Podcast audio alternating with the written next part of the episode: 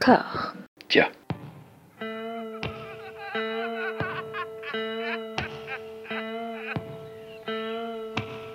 And now for something completely different. Would you like to talk about the meaning of life, darling? Sure, why not? Philosophy for two? Right. Provided the movement never forgets that it is the inalienable right of every man or woman or woman to rid himself or herself or herself. Agreed. Thank you, brother or sister or sister. Where was I? I think you finished. Oh, right. I don't want to talk to you no more, you empty-headed animal food trough whopper. I fart in your general direction. Your mother was a hamster and your father smelt of elderberries. Bonjour et bienvenue à toutes et à tous dans Discordia, le podcast qui tente d'aplanir les débats qui rongent la pop culture dans l'intérieur dans une conversation apaisée. Apaisée, on va, on va voir. On va voir, mais là, pour le coup, on est complètement entre fans. On va parler de Seinfeld et pour ça, j'ai le bonheur d'être rejoint par mes camarades du podcast Nick Fury. Seb Lelo, comment ça va? Ça va très bien. Ça va, ça va. La motivation pour parler de Seinfeld, c'est bien toujours. Bien. Toujours, toujours. Et nous sommes rejoints par quelqu'un qui n'était pas venu dans Discordia depuis le, le diptyque sur Kim Kiduk et qui du coup revient dans un, dans, un, dans un truc un peu moins doloriste, hein, on, on va dire. Ah bah, Xavier, comment ça va? Ah, ça va, ça va. C'est vrai que la dernière fois, c'était un peu du, du- du masochisme. Là, ça fait plaisir de venir vraiment pour défendre quelque chose que j'aime. Et voilà, merci. Voilà, à binger, c'est beaucoup moins pénible que, Kim Ah, c'est sûr. On parle de la série, pas tout simplement pour euh, parce que nous sommes des biatchs de l'actu et que la, la série vient d'arriver sur Netflix après euh, voilà un coût euh, économique absolument sidérant avec des chiffres qui n'existent pas, tu vois, pour Larry David et Jerry Seinfeld, avec des publicités. Je sais pas si vous avez vu euh, la publicité où Jerry Seinfeld est habillé en Lego avec Brian Cranston qui fait la voix off. Non, j'ai pas vu ça ça. récemment, ouais. Waouh, ça fait ça fait très très très mal. C'est une publicité pour la- l'arrivée sur Netflix, c'est ça? Oui, voilà, tout Ah, à fait. où, où Seinfeld est habillé en, en Lego, parce que tu sais, il y a eu un, Oui, oui, un oui. set Seinfeld qui a été fait en Lego, et où Brian Cranston fait la voix off et dit Oui, mais on peut faire ce qu'on veut, euh, de toute façon, tu fais notre chose maintenant, avec Jerry Seinfeld qui est de très très inconfortable. Il y a un côté too many cooks dans, dans, dans la pub assez, assez bizarre. ok. On va commencer tout doucement. Voilà, dans, dans, le côté doudou, dans le côté fanboy. Euh, je vais commencer par vous poser une grande question générale. Comment est-ce que vous avez découvert Seinfeld? Comment vous avez vécu avec cette série? Quand est-ce que vous l'avez revue pour la dernière fois Et qu'est-ce que ça vous a fait? J'ai envie de commencer par Seb. Alors, moi, il faut. bah, ça s'est fait en, en plusieurs temps. Ça s'est fait d'abord, je pense, euh, quand la série est passée sur Canal. Parce que donc, moi, à l'ép- à l'époque, on n'avait on avait, on avait pas Canal à la maison. Et je me souviens qu'un été, euh, un collègue de mon père de l'usine est parti en vacances. Et on s'est dit tiens, est-ce que vous voulez mon décodeur Canal euh, pour un mois? Du coup, ben, mon père a dit ok, prenons-le. Et là, bon, là, là, on, on était fous, on n'avait jamais eu Canal. Du coup, on regardait, on regardait tout ce qu'il y avait, même ce qui même n'était pas bien quand on regardait. Et on est tombé, je suis tombé sur quelques épisodes de Seinfeld et à l'époque, je me disais, mais qu'est-ce que c'est que ce truc? C'était horrible. Il y avait une VF, une VF dégueulasse. Voilà, c'est ce que te demander ouais, ouais, sur. Voilà.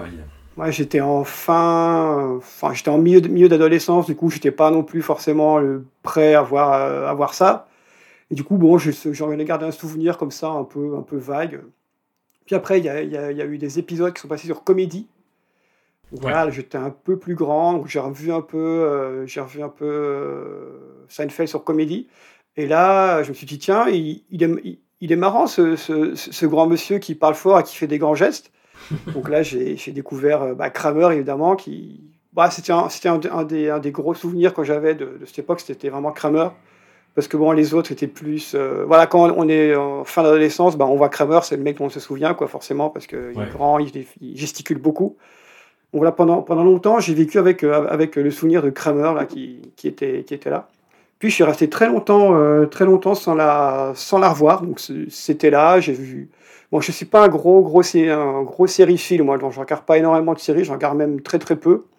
Il n'y en a pas beaucoup que je regarde en entier. Il y en a peut-être trois, trois ou quatre que j'ai regardé volontairement tout, euh, tout en entier. Et après, je me suis, suis remis assez, assez récemment, finalement, avec, euh, avec Seinfeld. Donc j'ai toujours le souvenir de Kramer, comme ça. J'avais des images que- qui me revenaient. Et maintenant, il faut rendre euh, à Lelo ce qui appartient à Lelo. C'est en, en partie grâce à son livre sur euh, les morts au cinéma, où il y avait du Seinfeld euh, toutes les dix pages. Je me suis dit, putain, mais c'est quand même ouf ce truc. C'était Bon, ouais, un running gag, ouais, effectivement. Bah, c'est ça. Et donc, j'en ai, j'en ai eu un souvenir. Je me suis dit, tiens, je vais me replonger dedans et je, me suis acheté les 3-4 premières saisons, je crois, euh, d'occasion en, DVD. Et je pense que j'ai dû tout regarder en 2-3 jours. Et c'est vraiment là où j'ai vraiment compris ce qu'était vraiment Seinfeld, parce que j'avais le bon âge. C'était c'était la bonne époque pour moi de, pour moi le voir. Voilà, j'avais vu des séries avant. Là, j'ai compris beaucoup de. En fait, en le, regardant euh, très, très intensément assez tard, j'ai vu ce que beaucoup de, beaucoup de séries et de choses devaient à Seinfeld finalement. En fait, j'ai vu, vu les références euh, a posteriori. Et aussi, ça m'a, permis de, dire, tiens, je... parce qu'aussi, après, j'ai regardé les spectacles de Jerry. Je me suis dit, tiens, mais je connais cette blague. Euh, c'est, c'est euh, Gad Elmaleh, ça, non? Je connais Elmaleh, ça aussi. C'est bizarre, je connais ça. Donc voilà, c'est en, grande, en petit, on va dire en, moyenne partie grâce à Lelo que je suis, je suis redevenu fan de, de Seinfeld. Et depuis, je, regarde, euh, je regarde mes, épisodes favoris, je regarde de temps en temps. Euh, j'aime bien y revenir, j'aime bien picorer un épisode de temps en temps, maintenant que j'ai bien, bien toute la série en tête. Et voilà, je me refais, je me refais tout, toute la série, là, une, ou deux fois, de, de, temps en temps. Je me dis, allez, on va se refaire un petit Seinfeld, ça fait, ça mange pas de pain, comme on dit, tu vois, ça fait pas de mal. Et donc, euh, donc voilà, j'en garde, j'en garde un souvenir d'adolescence très vague, et ensuite, très, très tard, là, je me suis vraiment euh, plongé, de, plongé dedans. Euh. Et puis, euh, j'ai regardé l'épisode, j'ai lu des choses sur Seinfeld, j'ai regardé ce qu'avaient fait les gens après Seinfeld. C'est pas forcément une bonne, une bonne idée. On, y on va y venir. On va y venir, je ne vais pas spoiler. Aussi, ouais, une petite anecdote, c'est que ma, ma série préférée, c'est Malcolm. Et donc, j'ai vu les liens qu'il y avait entre les deux, notamment avec, avec Brian Cranston, qui a un rôle, un rôle secondaire récurrent dans Seinfeld. Et surtout avec Jason Alexander qui apparaît dans un épisode de Malcolm, qui est un épisode hyper drôle où euh, Alexander joue une espèce de, de reclus qui passe, passe sa, vie à jouer aux échecs au parc et qui essaie de, trouver, de trouver un job mais qui n'arrive pas. Du coup, il y avait une grosse, euh, une grosse résonance avec ce personnage de, de George. Et je me suis dit, ah, bah tiens, voilà, là encore, sans Seinfeld, il n'y aurait, y aurait pas eu Léonard dans Malcolm. Donc voilà, j'ai vu toutes les références comme ça qu'il y avait eu, euh, qui avait eu a posteriori. C'était assez drôle de découvrir une part de la culture de la, de, la, télé en fait et tout ce que ça avait, tout ce que ça avait, euh, ça avait apporté. Et voilà, c'est en partie grâce à Lélo, donc je leur dis encore merci Lélo. Ah, mais rien, je suis très. Euh, voilà. Alors j'ai envie de poser une question et mettre les, les pieds dans le plat directement. Euh, Lélo, Xavier, vous pouvez intervenir. Tu parlais de, hum, du personnage de Cosmo Kramer, joué par Michael Richards, qui est dans un ton qui est très en décalage avec ses camarades parce qu'il joue beaucoup sur sa physicalité et il y a un côté très slapstick en fait, avec des trucs où il fait des chutes euh, complètement improbables et euh, ce qui fait que ça a été un, préféré des fans. Est-ce que ce côté slapstick ça a bien vieilli? En dehors du, de la physicalité, il y a aussi une immédiateté parce que beaucoup de personnages en fait travaillent leur humour au long de l'épisode ou avec un jeu sur le texte mhm. qui rebondit avec les autres personnages. Kramer, c'est très souvent, c'est immédiat. Ça peut être une phrase, ça peut être un mot, bien posé, c'est direct. Donc lui, il a vraiment, je trouve qu'il a vraiment une, limite un humour à part avec les autres. Et puis tu le sens dans, tu sens dans les réactions du public en fait. J'ai vu ça en voyant les, premières saisons là. Tu sens au fur et à mesure que ça devient un, préféré du public en fait. Dès qu'il entre, déjà il soigne ses entrées. Mais est-ce que ça a bien survécu, Seb, du coup? Écoute, euh, moi, ça m'a pas, ça m'a pas choqué, mais après, ouais, je rejoins, ce qui a été dit, c'est qu'il est, il est clairement à part, à part euh, des, trois autres. Mais moi, je trouve, je trouve que finalement, il y a, il y a une, cohérence dans la, différence, si, je peux dire. C'est-à-dire que Kramer, c'est peut-être, un perso qui se découvre quand même assez, assez, assez tardivement. Au début, c'est juste le mec qui fait des, qui fait des gags visuels, c'est surtout ça. Puis après, dans la dernière saison, on commence à découvrir un peu différemment. Ça reste Kramer, mais il y a, des petites différences. Et effectivement, ces ouvertures de portes, c'était devenu un, un, running gag au final dans, la série. Dès que la porte s'ouvrait, c'était chaque fois de façon différente.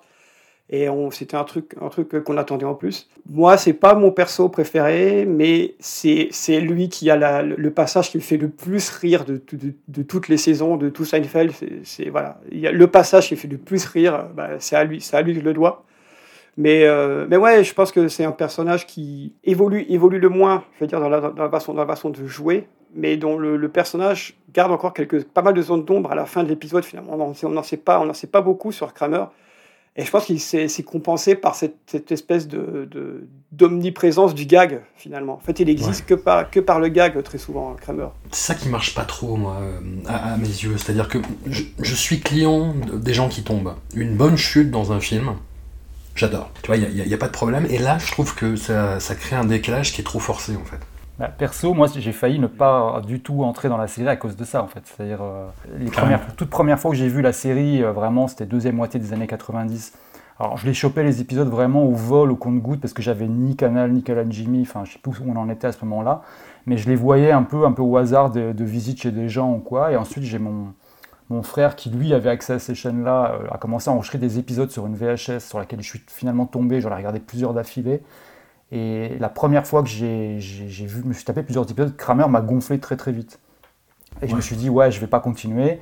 Et c'est après, un peu plus tard, en en revoyant d'autres. Enfin, moi, ce qui m'a fait rentrer dans la série, c'est plus les, personnages secondaires, en fait. C'est-à-dire, bon, bon, il y avait George Constanza quand même, qui était le, le, un truc qui me fascinait assez, assez rapidement. Parce que, enfin, Surtout euh, à cette époque-là, euh, dans, ce genre de format qui est quand même une sitcom, hein, on ne voyait pas de personnages comme ça, quoi, enfin, qui était un peu abject, quoi, finalement, mais de manière assez drôle. Le fait de lui avoir adjoint, entre guillemets, euh, Newman, ça, ça, ça, fait, ça a fait un peu... c'est un, duo qui marche bien, enfin, c'est un duo assez classique, hmm. mais je trouve qu'il marche bien, les, deux, les deux se répondent, se répondent assez bien, finalement, et Newman tempère parfois un peu les, les, les excès physiques, on va dire, de, de, de, Kramer. Donc je pense qu'ils se sont peut-être rendus compte de ça aussi. Ils se sont dit, tiens, on va lui, lui mettre un peu un, un sidekick, quoi, finalement, euh, avec, avec Newman. Moi, Newman, il me fait, il me fait beaucoup rire aussi, plus que Kramer, je pense. Et voilà, les, les deux ont développé une dynamique à l'intérieur même de la série, donc ils sont presque leur série, à l'intérieur de la série, finalement, par, par certains moments. Ouais. À Xavier, du coup, ton rapport à Seinfeld, Xavier Eh ben, moi, en fait, c'est euh, le, rapport à Seinfeld, c'est surtout un rapport à Canet Jimmy. Euh, parce que du coup, euh, en fait, à la maison, on avait le câble. Et, et du coup, Canal Jimmy, c'est une série, enfin, c'est une, chaîne sur les séries dont je suis vraiment tombé amoureux. En fait, moi, je suis un enfant de la 5, donc j'ai un certain rapport aux séries, aux films, films bis, forcément, etc c'est quelque chose que j'ai pu retrouver chez Canal Plus par la suite. Et dans, euh, dans tout, tout, tout, le bouquet du câble, c'est vraiment Canal Jimmy qui m'a à nouveau fait ressentir des choses euh, proches. Et euh, pour moi, Canal Jimmy, c'est c'est vraiment la chaîne qui m'a permis d'apprendre ce qu'est véritablement une série, grâce à Carazé et Dionnet avec leur émission, qui, qui analysaient vraiment ce qu'était une série. J'ai appris ce que c'était un showrunner, par exemple. C'est très con maintenant, mais à l'époque, quand on t'expliquait comment était composée une série, d'un seul coup, tu fais Ah ouais, mais en fait, euh, c'est pas juste la personne principale qui, qui, apporte quelque chose à la série. Et euh, plus le côté musical de Jimmy qui était super avec les concerts et tout. Et les séries en VO, quoi. Et avec une grosse politique euh, éditoriale de découverte, c'est eux qui ont passé Dream On, si je me rappelle bien.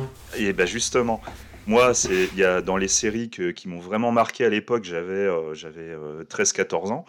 Angela 15 ans forcément qui qui moi non bah ouais mais à l'époque t'avais jamais vu ça quoi t'étais juste devant tu putain c'est génial et et du coup Dream On quand je me suis tapé Dream On ça a été euh, ça a été absolument incroyable en fait c'était une série que j'aimais et qu'en même temps j'arrivais pas à aimer enfin c'était très bizarre mon rapport à cette série parce que le personnage est pas sympa euh, il y a un type d'humour qui est vraiment particulier très bas écu et, euh, et, et un rapport avec en fait, les, pensées du personnage sont montrées avec des extraits de séries ou de films des années 30-50. Hmm. Personnage assez proche de Jerry Seinfeld dans son rapport aux femmes, d'ailleurs.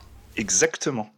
Et du coup, euh, cette série a, un petit peu débroussaillé beaucoup de choses. Et en plus, c'est une série dont on va parler plus tard dans l'émission, je pense. Et c'est vrai que j'étais assez perplexe devant cette série, mais en même temps, il y a une fascination qui me poussait, euh, qui me poussait à regarder. J'arrivais pas vraiment à rire, mais je sentais l'humour qu'il y avait derrière. Je me dis que j'étais trop jeune pour regarder la série. maintenant que je suis plus âgé, je me rends compte que j'étais vraiment trop jeune pour regarder ça.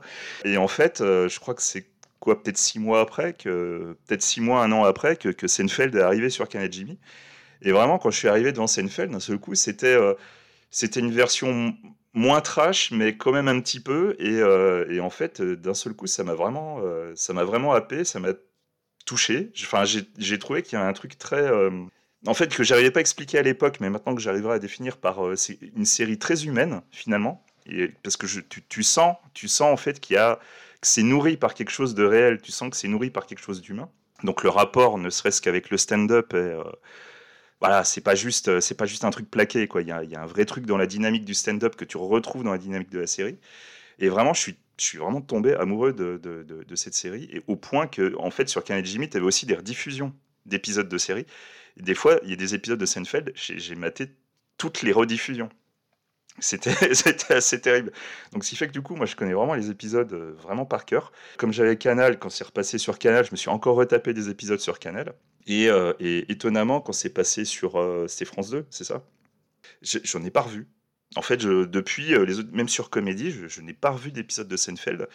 Et, je suis resté très très longtemps sans les voir jusqu'à voilà pour préparer l'émission je je me suis retapé je voulais me retaper deux trois épisodes de Seinfeld sur Netflix j'en ai maté 10 Hmm. Voilà, ça va vite. Hein. Euh, Seinfeld, c'est comme les chips. Hein. Tu te dis, je plonge les mains dedans une fois, et puis c'est bon, et tu pars. T'as as défoncé le bol euh, en 5 minutes. Quoi. Mais dis-le, Xavier, c'est comme la cam. Comme la cam. ouais, carrément. Et le truc le plus incroyable, c'est que vraiment, les épisodes, même en les regardant, bah, je me suis rendu compte que je les connaissais toujours par cœur. C'est un truc de fou, quoi. Ça m'a vraiment marqué euh, à un point euh, assez énorme. Et pourtant, à l'époque, je n'arrivais pas à cerner euh, toutes les références qu'il pouvait y avoir dedans. J'en voyais certaines, mais pas toutes. Et même au niveau de l'humour, il y avait des trucs qui me faisaient pas vraiment rire à l'époque. Que maintenant, quand je revois, je, mais je, suis plié devant, quoi. Vraiment, c'est, euh, c'est, je trouve que c'est une série super intéressante à revoir au fur et à mesure où tu vieillis.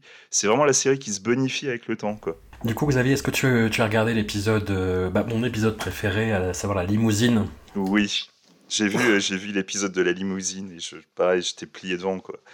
J'étais plié devant. Vraiment, euh, celui-là, en fait, tu vois, quand tu m'as dit l'épisode de la limousine et tout, je me suis putain, mais c'est lequel et tout. Quand je me suis remis devant, je suis, mais oui, mais bien sûr. Et du coup, euh, putain, c'est super quoi, ça marche, ça marche toujours autant. Après, c'est marrant parce que c'est une série pourtant. Enfin, je dis ça dans le contexte actuel où tu as, beaucoup de séries qui vont, vont s'en prendre plein la gueule puisque les mentalités y ont évolué. Euh, tu vois, une série où il y a trop de blancs, une série qui va avoir de l'humour sur les nains, par exemple, les, les, juifs, les polonais, je crois. Euh, enfin, tu vois, c'est logiquement une série qui devrait être ciblée par ça. Mais comme c'est tous des enfoirés, bah, bizarrement, ça passe, tu vois. C'est euh, assez étonnant. Alors qu'une série comme Friends, elle avait été accusée de quoi, elle? Je sais même plus. Oh, d'un peu tout. De grossophobie, grossophobie et, homophobie aussi. Beaucoup de blagues sur, les, sur, les, gays. Sur euh, Monica qui était obèse à l'époque. C'était bien d'elle. Mais c'est marrant, Seinfeld oh. arrive à passer entre les gouttes et je, je suis assez étonné.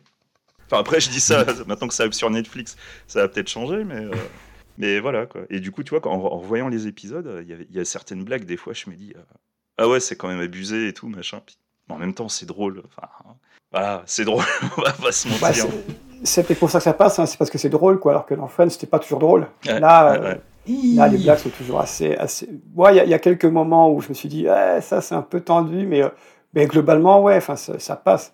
Et puis après, quand tu vois le. Bon, je sais que j'ai un peu, un peu spoilé, mais quand tu vois le, dernier épisode, tu te dis, bah finalement, euh, bon, la morale est sauve, quoi. Enfin, la morale, entre, entre gros guillemets, est, est sauve. Ouais, voilà, exactement.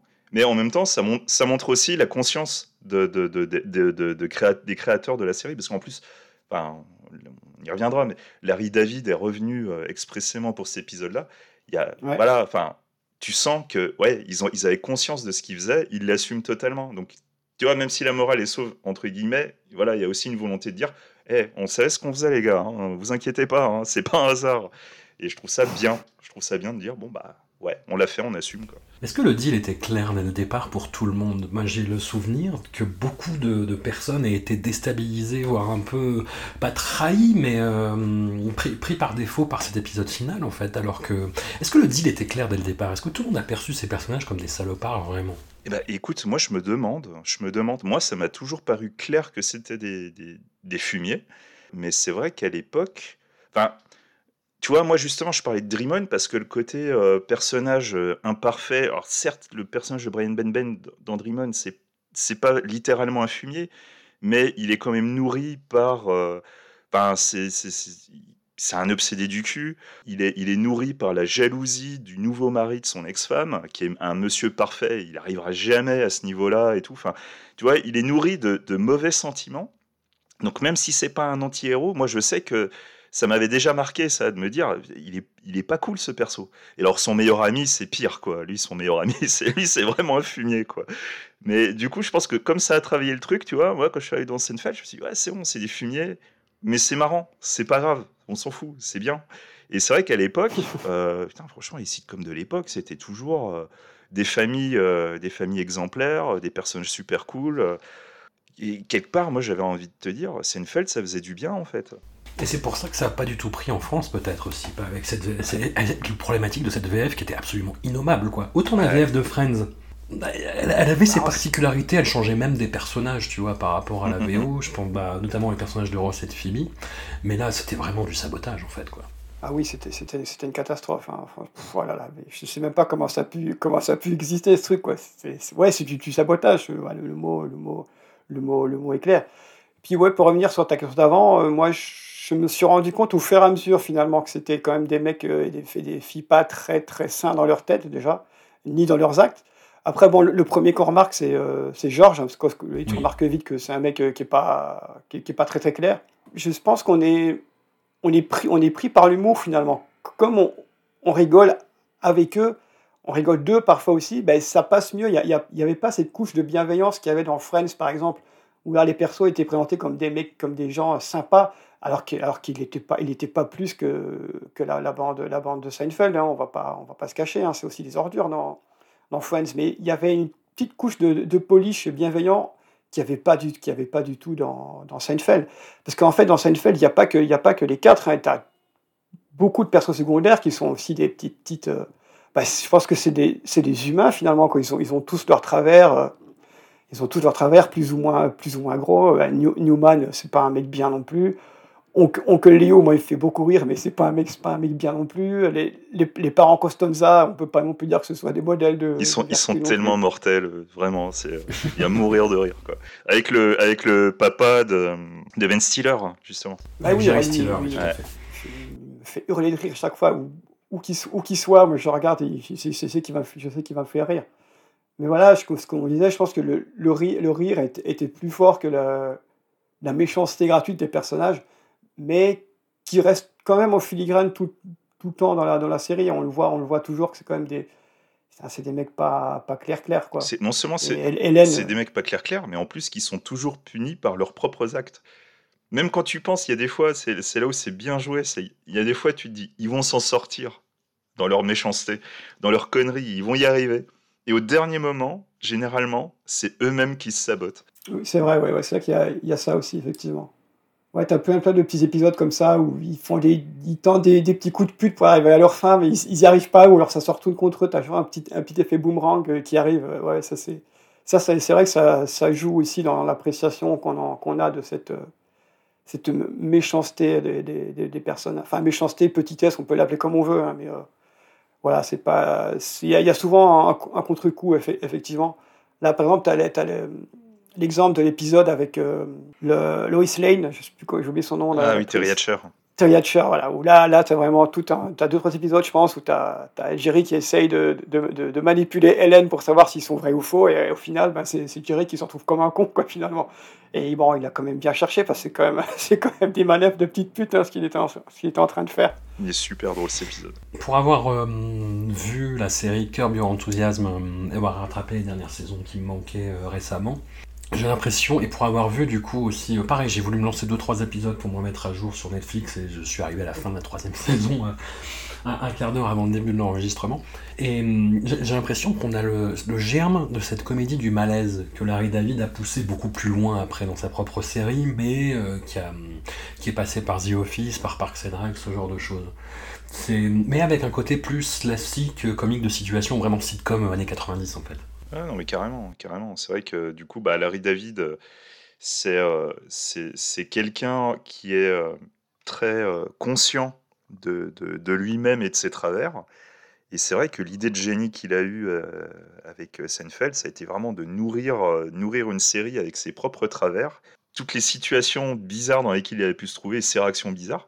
Et d'ailleurs, c'est, je crois que c'est Jason Alexander qui avait dû dire ça qu'en fait, dans les premiers épisodes, il avait lu un scénar qui avait été écrit par euh, Larry David.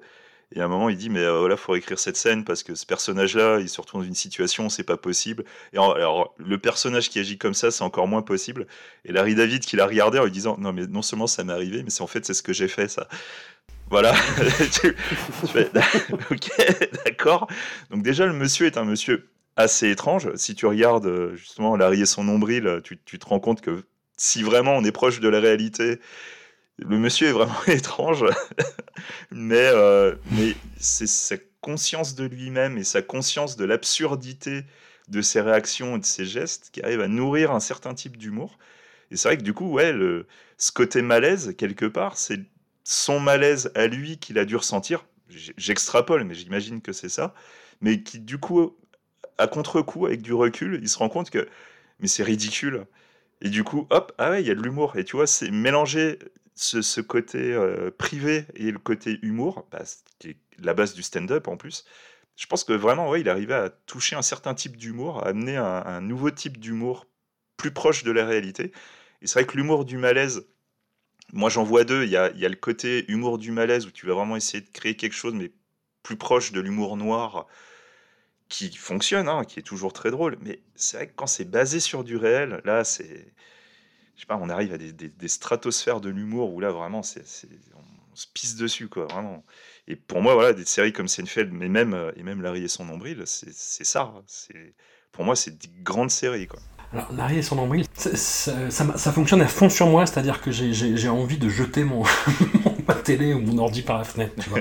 tellement ça me met mal à l'aise et tellement euh, Larry David insiste, insiste, insiste. Là où, je sais pas, la performance de Jason Alexander dans, Seinfeld, ça devient, un, ça devient, je sais pas, limite des beaux-arts euh, théâtraux, tu vois. Mais justement, euh, il me semble que si, si, je me... Jason Alexander, je crois que lui, c'est le seul qui a un vrai background de, de théâtre c'est vraiment le meilleur acteur. Hmm. Et d'ailleurs, c'est intéressant d'en de, parler parce que euh, Jerry Seinfeld n'est pas un bon acteur. C'est un bon comédien de stand-up, mais c'est un mauvais acteur. Et c'est vrai que dans la série, je pense que personne sur Terre ne préfère le personnage de Seinfeld. Parce que, quoi qu'il arrive, Jerry Seinfeld n'est pas un bon acteur. Et Larry David, c'est lui-même a toujours dit qu'il était un mauvais acteur. C'est pour ça qu'il était comédien de stand-up. tu vois, c'est assez magique. Et c'est vrai que du coup, le fait de se d'avoir autour d'eux des personnages, enfin des acteurs qui sont qui sont vraiment doués, parce que Julia Louis Dreyfus, Michael Richards et Jason Alexander sont des super acteurs, mais vraiment des super acteurs, mais chacun dans un registre différent. Et c'est vrai que le personnage qu'on pourrait dire peut-être l'un des plus difficiles c'est celui qui est joué par le meilleur comédien Jason Alexander. Et c'est vrai que c'est ça qui fait que ça fonctionne du feu de Dieu. Après, moi, personnellement, Julia Louis-Dreyfus, je suis super fan. Et ce qu'elle a réussi à faire avec Hélène, euh, putain, mais merde, je sais pas, quoi, ériger lui une statue, quoi. C'est, euh, elle est dingue, quoi. Vraiment, elle est dingue. Ouais, c'est, ouais, moi, je pense que, je pense que Hélène, c'est mon, c'est mon perso préféré, je pense, au final, euh, de, toute, la, de, toute, la, de toute la série, quoi. Parce que, bon, Georges, évidemment, mais je pense qu'Hélène, elle a, elle, a, elle a certaines phases, mais je j'en peux plus, quoi. Parfois, je regarde ça, j'en peux plus. De ses réactions, de, son rire, de la façon dont elle bouge, parfois aussi. Tout est toujours euh, au, bon, au bon moment. Elle a un sens du timing qui est assez incroyable, je pense, que ce soit tant par ses, par ses répliques, mais aussi par la façon dont elle, les joue. Ou la, façon dont elle, meuble, enfin, elle meuble parfois sans rien dire. Elle est là à côté, les autres parlent. Elle est là, elle fait un petit truc qui va te faire dire Putain, mais c'est pas possible, cette meuf, est quand même, quand même super, super drôle. Et moi, au final, je pense que voilà, c'est mon, mon, perso préféré de la, de la série. Et c'est en grande partie grâce à, mm, grâce à mm. elle, quoi. Parce que du coup, le, c'est vrai que le, truc qu'on n'a pas dit, c'est que euh, les, les, personnages sont vraiment inspirés de la vie réelle, de, que ce soit de Larry David ou de, ou de Seinfeld. Et, euh, et, le personnage de Julia euh, Louis Dreyfus, c'est un, un mix des petites amies qu'ils ont pu avoir dans leur vie, qui, qui, a inspiré ce personnage.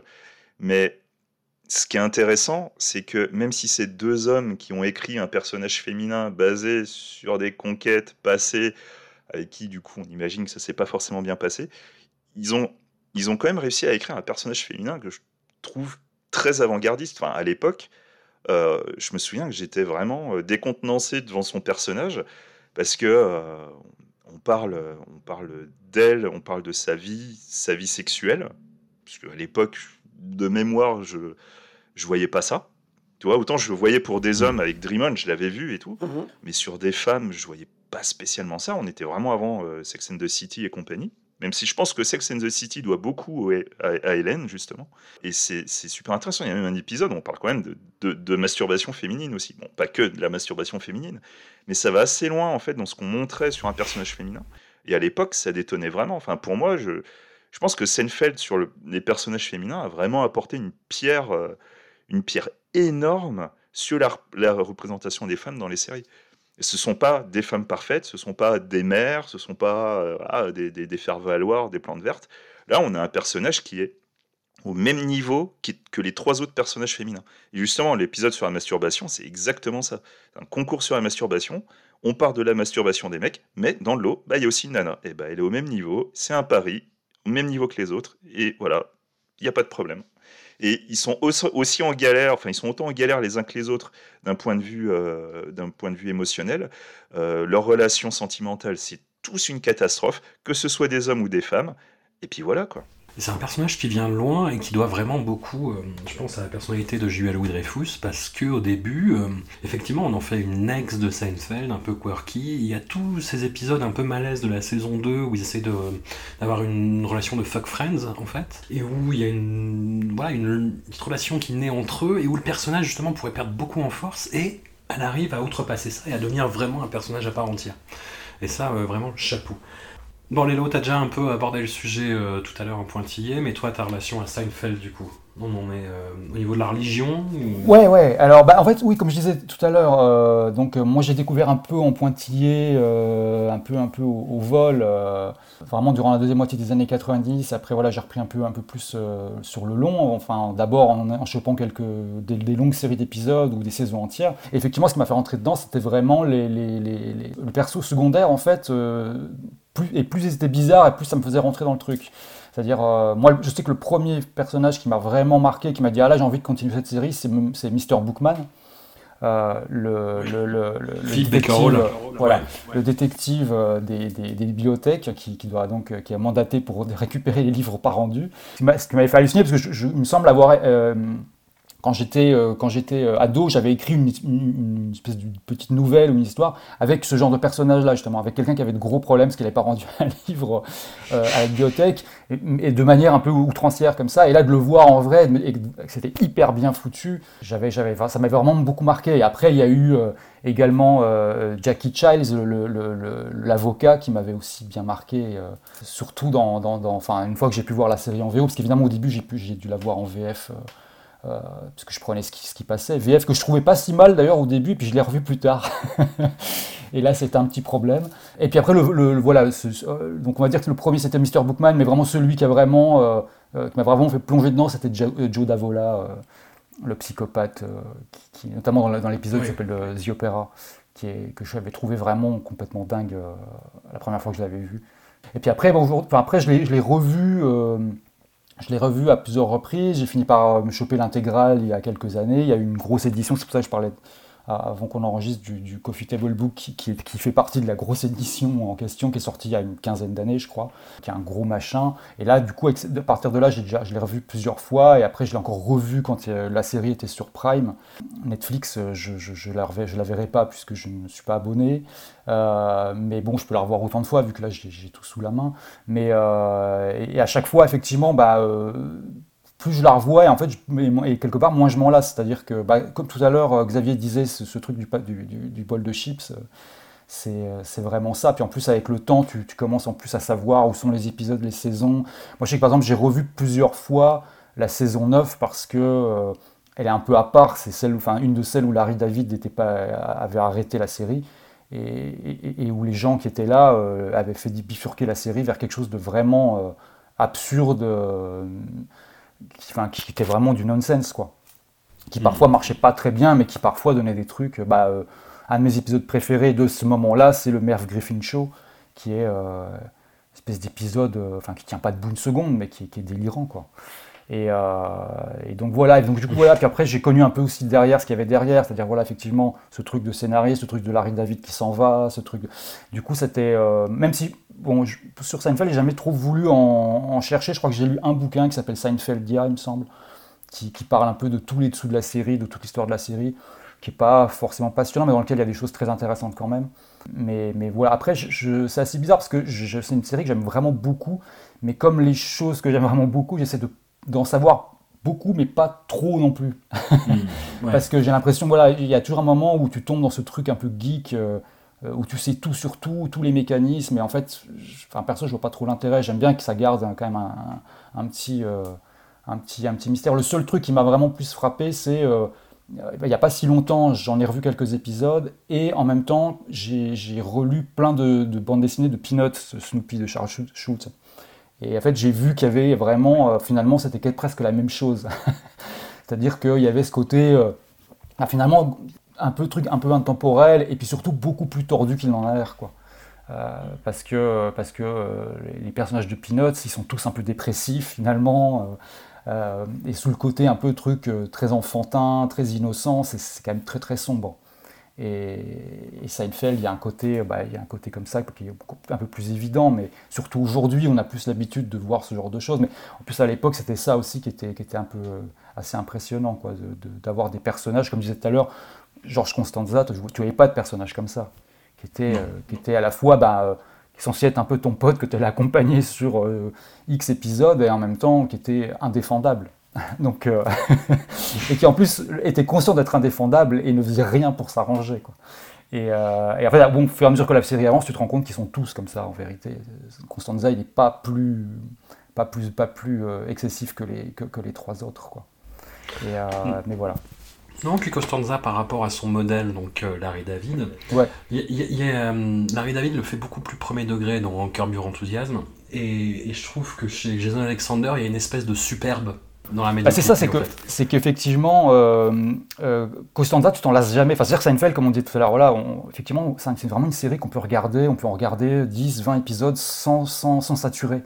Alors que Curb Your Enthusiasm, il y a des épisodes, j'arrive même pas à regarder un entier sans, sans avoir envie de m'arracher la peau, en fait. Quoi. Tellement il y a un côté euh, trop.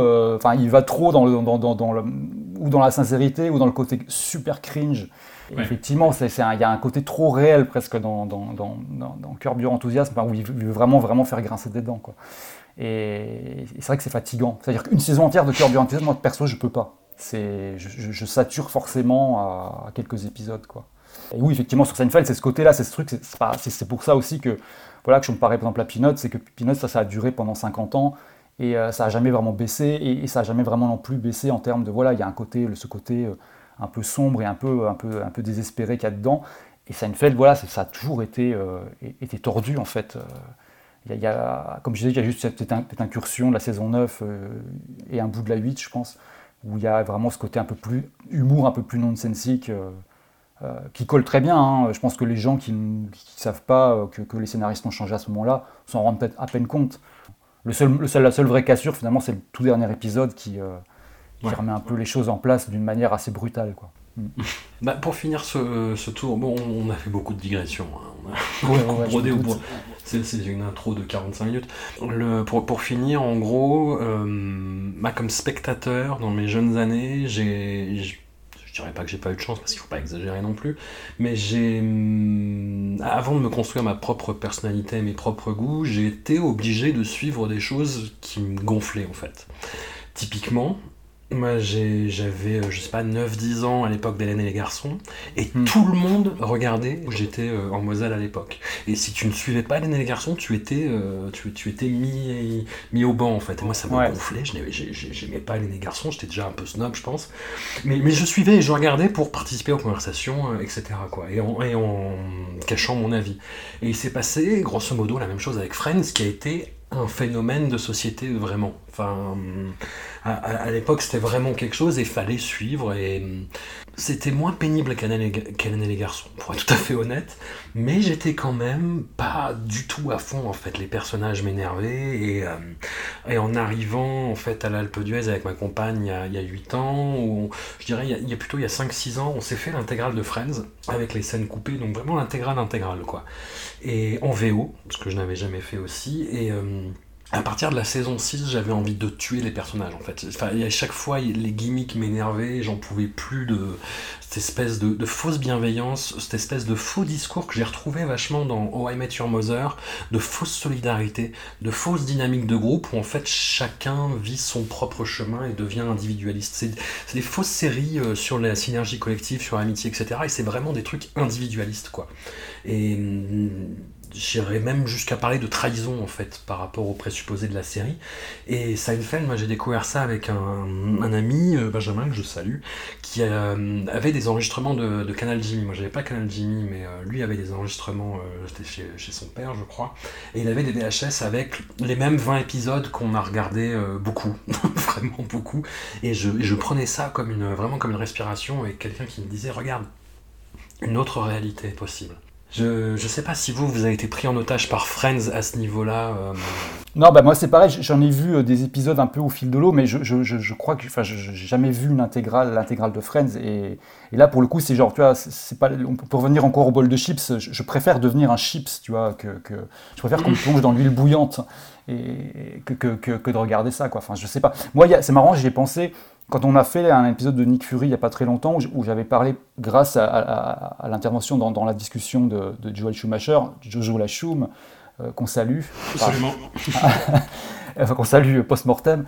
Et, euh, et, en fait. Euh, Titan. Il, a, voilà, ouais, il a fait ce film qui s'appelle Saint Elmo's Fire, qui n'est pas très connu en France, mais qui est, qui est, une espèce de gros, gros, gros film culte aux États-Unis, qui a avec Breakfast Club, l'espèce de film. Euh, un peu phare du, du enfin, ce qu'on appelle le Brad Pack. Tous ces, tous ces jeunes acteurs de l'époque qui, cartonnaient, euh, Emilio Estevez, Andrew McCarthy, etc. etc.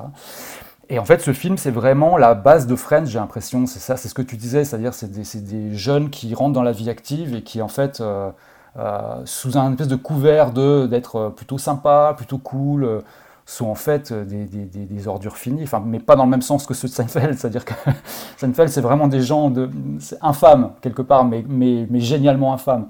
Là, c'est juste des gens désespérément normaux, mais dans la... Ouais, il y a vraiment ce côté, la médiocrité quotidienne, enfin, il y a le côté, euh, le, boulot... Euh, ça, je sais pas, c'est ce que tu disais tout à l'heure, c'est vraiment, je ressens vraiment la même chose entre, entre le film et cette série, et, chaque fois que j'ai pu voir des épisodes, ça m'a euh, vraiment, euh, vraiment un peu halluciné quoi, là-dessus. Et, apparemment, puis j'en ai reparlé avec des gens comme toi qui, ont, qui ont revu la série plus récemment, avec un œil vraiment critique et tout, et même un peu euh, à chercher des poux, quoi. Et, qui trouvaient vraiment qu'il y avait, y avait quelque chose d'assez dégueulasse. je crois que tu m'en avais parlé, on, on en avait parlé en off, notamment dans la façon de traiter un personnage comme Phoebe, qui est un peu la, la, la, marginale du groupe. Quoi. Dans Seinfeld, on a, on, a, on, a, on a quatre personnages qui sont tous extrêmement différents, Là, dans Friends, ils sont quasiment tous interchangeables, à part elle. Euh, voilà, le reste, c'est juste du petit détail, de, l'affinage. Euh, ce qui est aussi un truc euh, de storytelling, hein. c'est-à-dire que voilà, la plupart des gens qui regardent Friends, pourquoi ils aiment autant cette série, c'est parce qu'ils se reconnaissent dans quasiment tous les personnages, vu qu'ils sont à peu près tous identiques. Dans Seinfeld, effectivement, voilà, ça va être beaucoup plus difficile de s'identifier aux quatre. On va même, comme je disais tout à l'heure, peut-être en prendre un en grippe.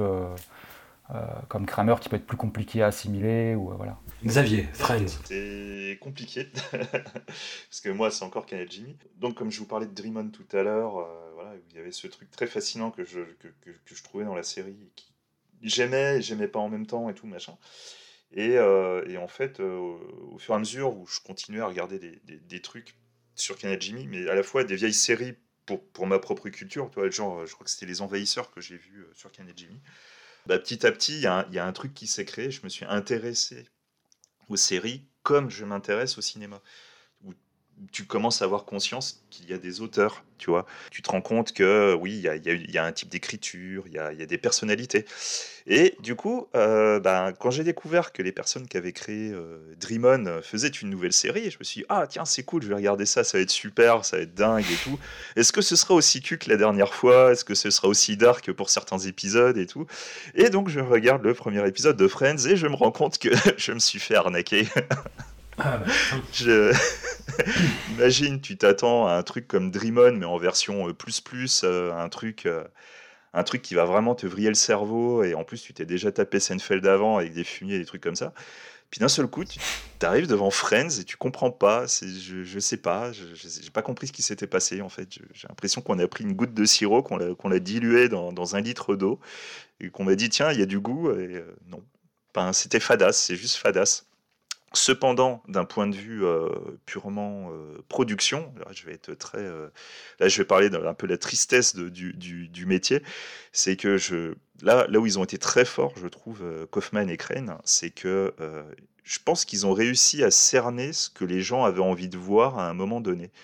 Un truc facile, un truc où tu peux t'identifier, et, le, et en plus, je pense que ça a été coupé avec un couplé, je veux dire, avec le, le bon moment, où euh, on était un petit peu, je pense qu'on était un peu à cheval euh, au niveau de, d'une certaine tranche de, génération. Et je pense que Friends, du coup, euh, est arrivé à un moment où, on, voilà, l'arrivée d'Internet, etc., il y avait une sorte de je pense, une ouverture qui a permis aussi de, répandre la bonne parole. Donc tu regardes un truc où les gens trouvent que c'est un peu bienveillant alors que ça l'est pas vraiment, avec des personnages fadas mais où finalement tu peux y mettre ce que tu veux, donc forcément tu arrives à t'identifier. C'est un peu le principe. Et en plus derrière, ton bouche à oreille, tu peux l'amplifier. Je pense que ça a suffi à transformer Freds en quelque chose de, vraiment, euh, de vraiment costaud, en vraiment, ouais, un truc de pop culture. C'est un peu triste, mais voilà. Mais du coup, rétrospectivement, en ayant revu des épisodes de Friends et, euh, en repensant à Seinfeld, il y a un moment, je me dis, euh, ok, il y a, je pense que c'est juste pas adapté à tout le monde, en fait, une série comme Seinfeld, dans le sens où, pour moi, ce sera un peu la différence entre un film peut-être tout public, mainstream, versus un, film d'auteur, tu vois. Non pas que je veux dire que l'un est meilleur que l'autre, attention, hein, je veux pas, je, veux pas faire le, le, mec... Euh, qui, qui essaye d'encenser forcément le, cinéma d'auteur ou la série d'auteur, mais tu vois, on marche pas dans le même, dans le même panier. Euh, Seinfeld, il y a, y a un humour intellectuel quelque part, tu vois. Il y a une volonté de. Il y a la beauté du geste. ça peut être de la joute verbale où on va essayer de ne pas dire un mot, tu vois. Genre l'épisode de la masturbation, à aucun moment on va dire masturbation dedans, tu vois. Et, et, et justement, c'est ça qui est beau, c'est que toi, ayant conscience du sujet d'un épisode, il y a un moment, tu vas te dire, mais ils vont le dire à un moment ou ils vont pas le dire? Et tu passes tout l'épisode et tu finis l'épisode, tu fais, putain, ils n'ont pas dit, ils sont forts quand même. Friends marche pas sur ce principe-là. Friends, ça marche plus sur un peu plus de l'immédiateté. Et quelque part, pour moi, Friends, ce sera un peu une version diluée de Kramer, tu vois, quelque part. Tu as, les mêmes rentrées dans, dans, mmh, dans un salon. Tu as les passages de porte. Tu as, un côté très physique. Et puis, c'est souvent des gags. As tout, certes, dans Friends, tu as, des gags qui vont fonctionner sur la durée, mais c'est plus. C'est pas tant sur la durée, mais c'est sur l'attente. Tu vois, on te met une situation qui va empirer, empirer, empirer. Tu attends, la chute. Alors que un George, par exemple, c'est juste qu'il en rajoute, il en rajoute. C'est pas vraiment l'attente, c'est parce que tu arrives à te marrer quand même tout au long de l'épisode. Tu vois, il y a une petite différence, c'est plus riche sur un George que ce que tu pourrais voir dans Friends. Enfin, après, moi, c'est ma vision du truc. Mais du coup, quand tu t'es tapé Seinfeld avant, ouais, Friends, ça paraît fadasse. Mais j'irai pas jusqu'à brûler la série parce que je pense qu'il y a, a, a quand même un ensemble de personnes qui, naturellement, vont plus adhérer à un humour comme Friends, qui est plus immédiat, qu'un truc qui est peut-être un peu plus, euh, un peu plus intello, qui, qui, pourrait passer pour quelque chose de prétentieux quelque part, que, comme, euh, comme Seinfeld. Mais après, c'est une idée. Hein, bah, moi, je suis assez d'accord, mais enfin, sur euh, le truc, c'est que, dans, enfin, en tout cas, dans les années 90, moi, avant même que je, je, je plonge vraiment dans la série, euh, les deux séries étaient quasiment euh, au, au, coude à coude en termes de popularité. Enfin, Seinfeld, c'était vraiment super populaire. Les, les, ah oui, aux États-Unis, oui. Série faisait, voilà, aux États-Unis, oui, bien sûr.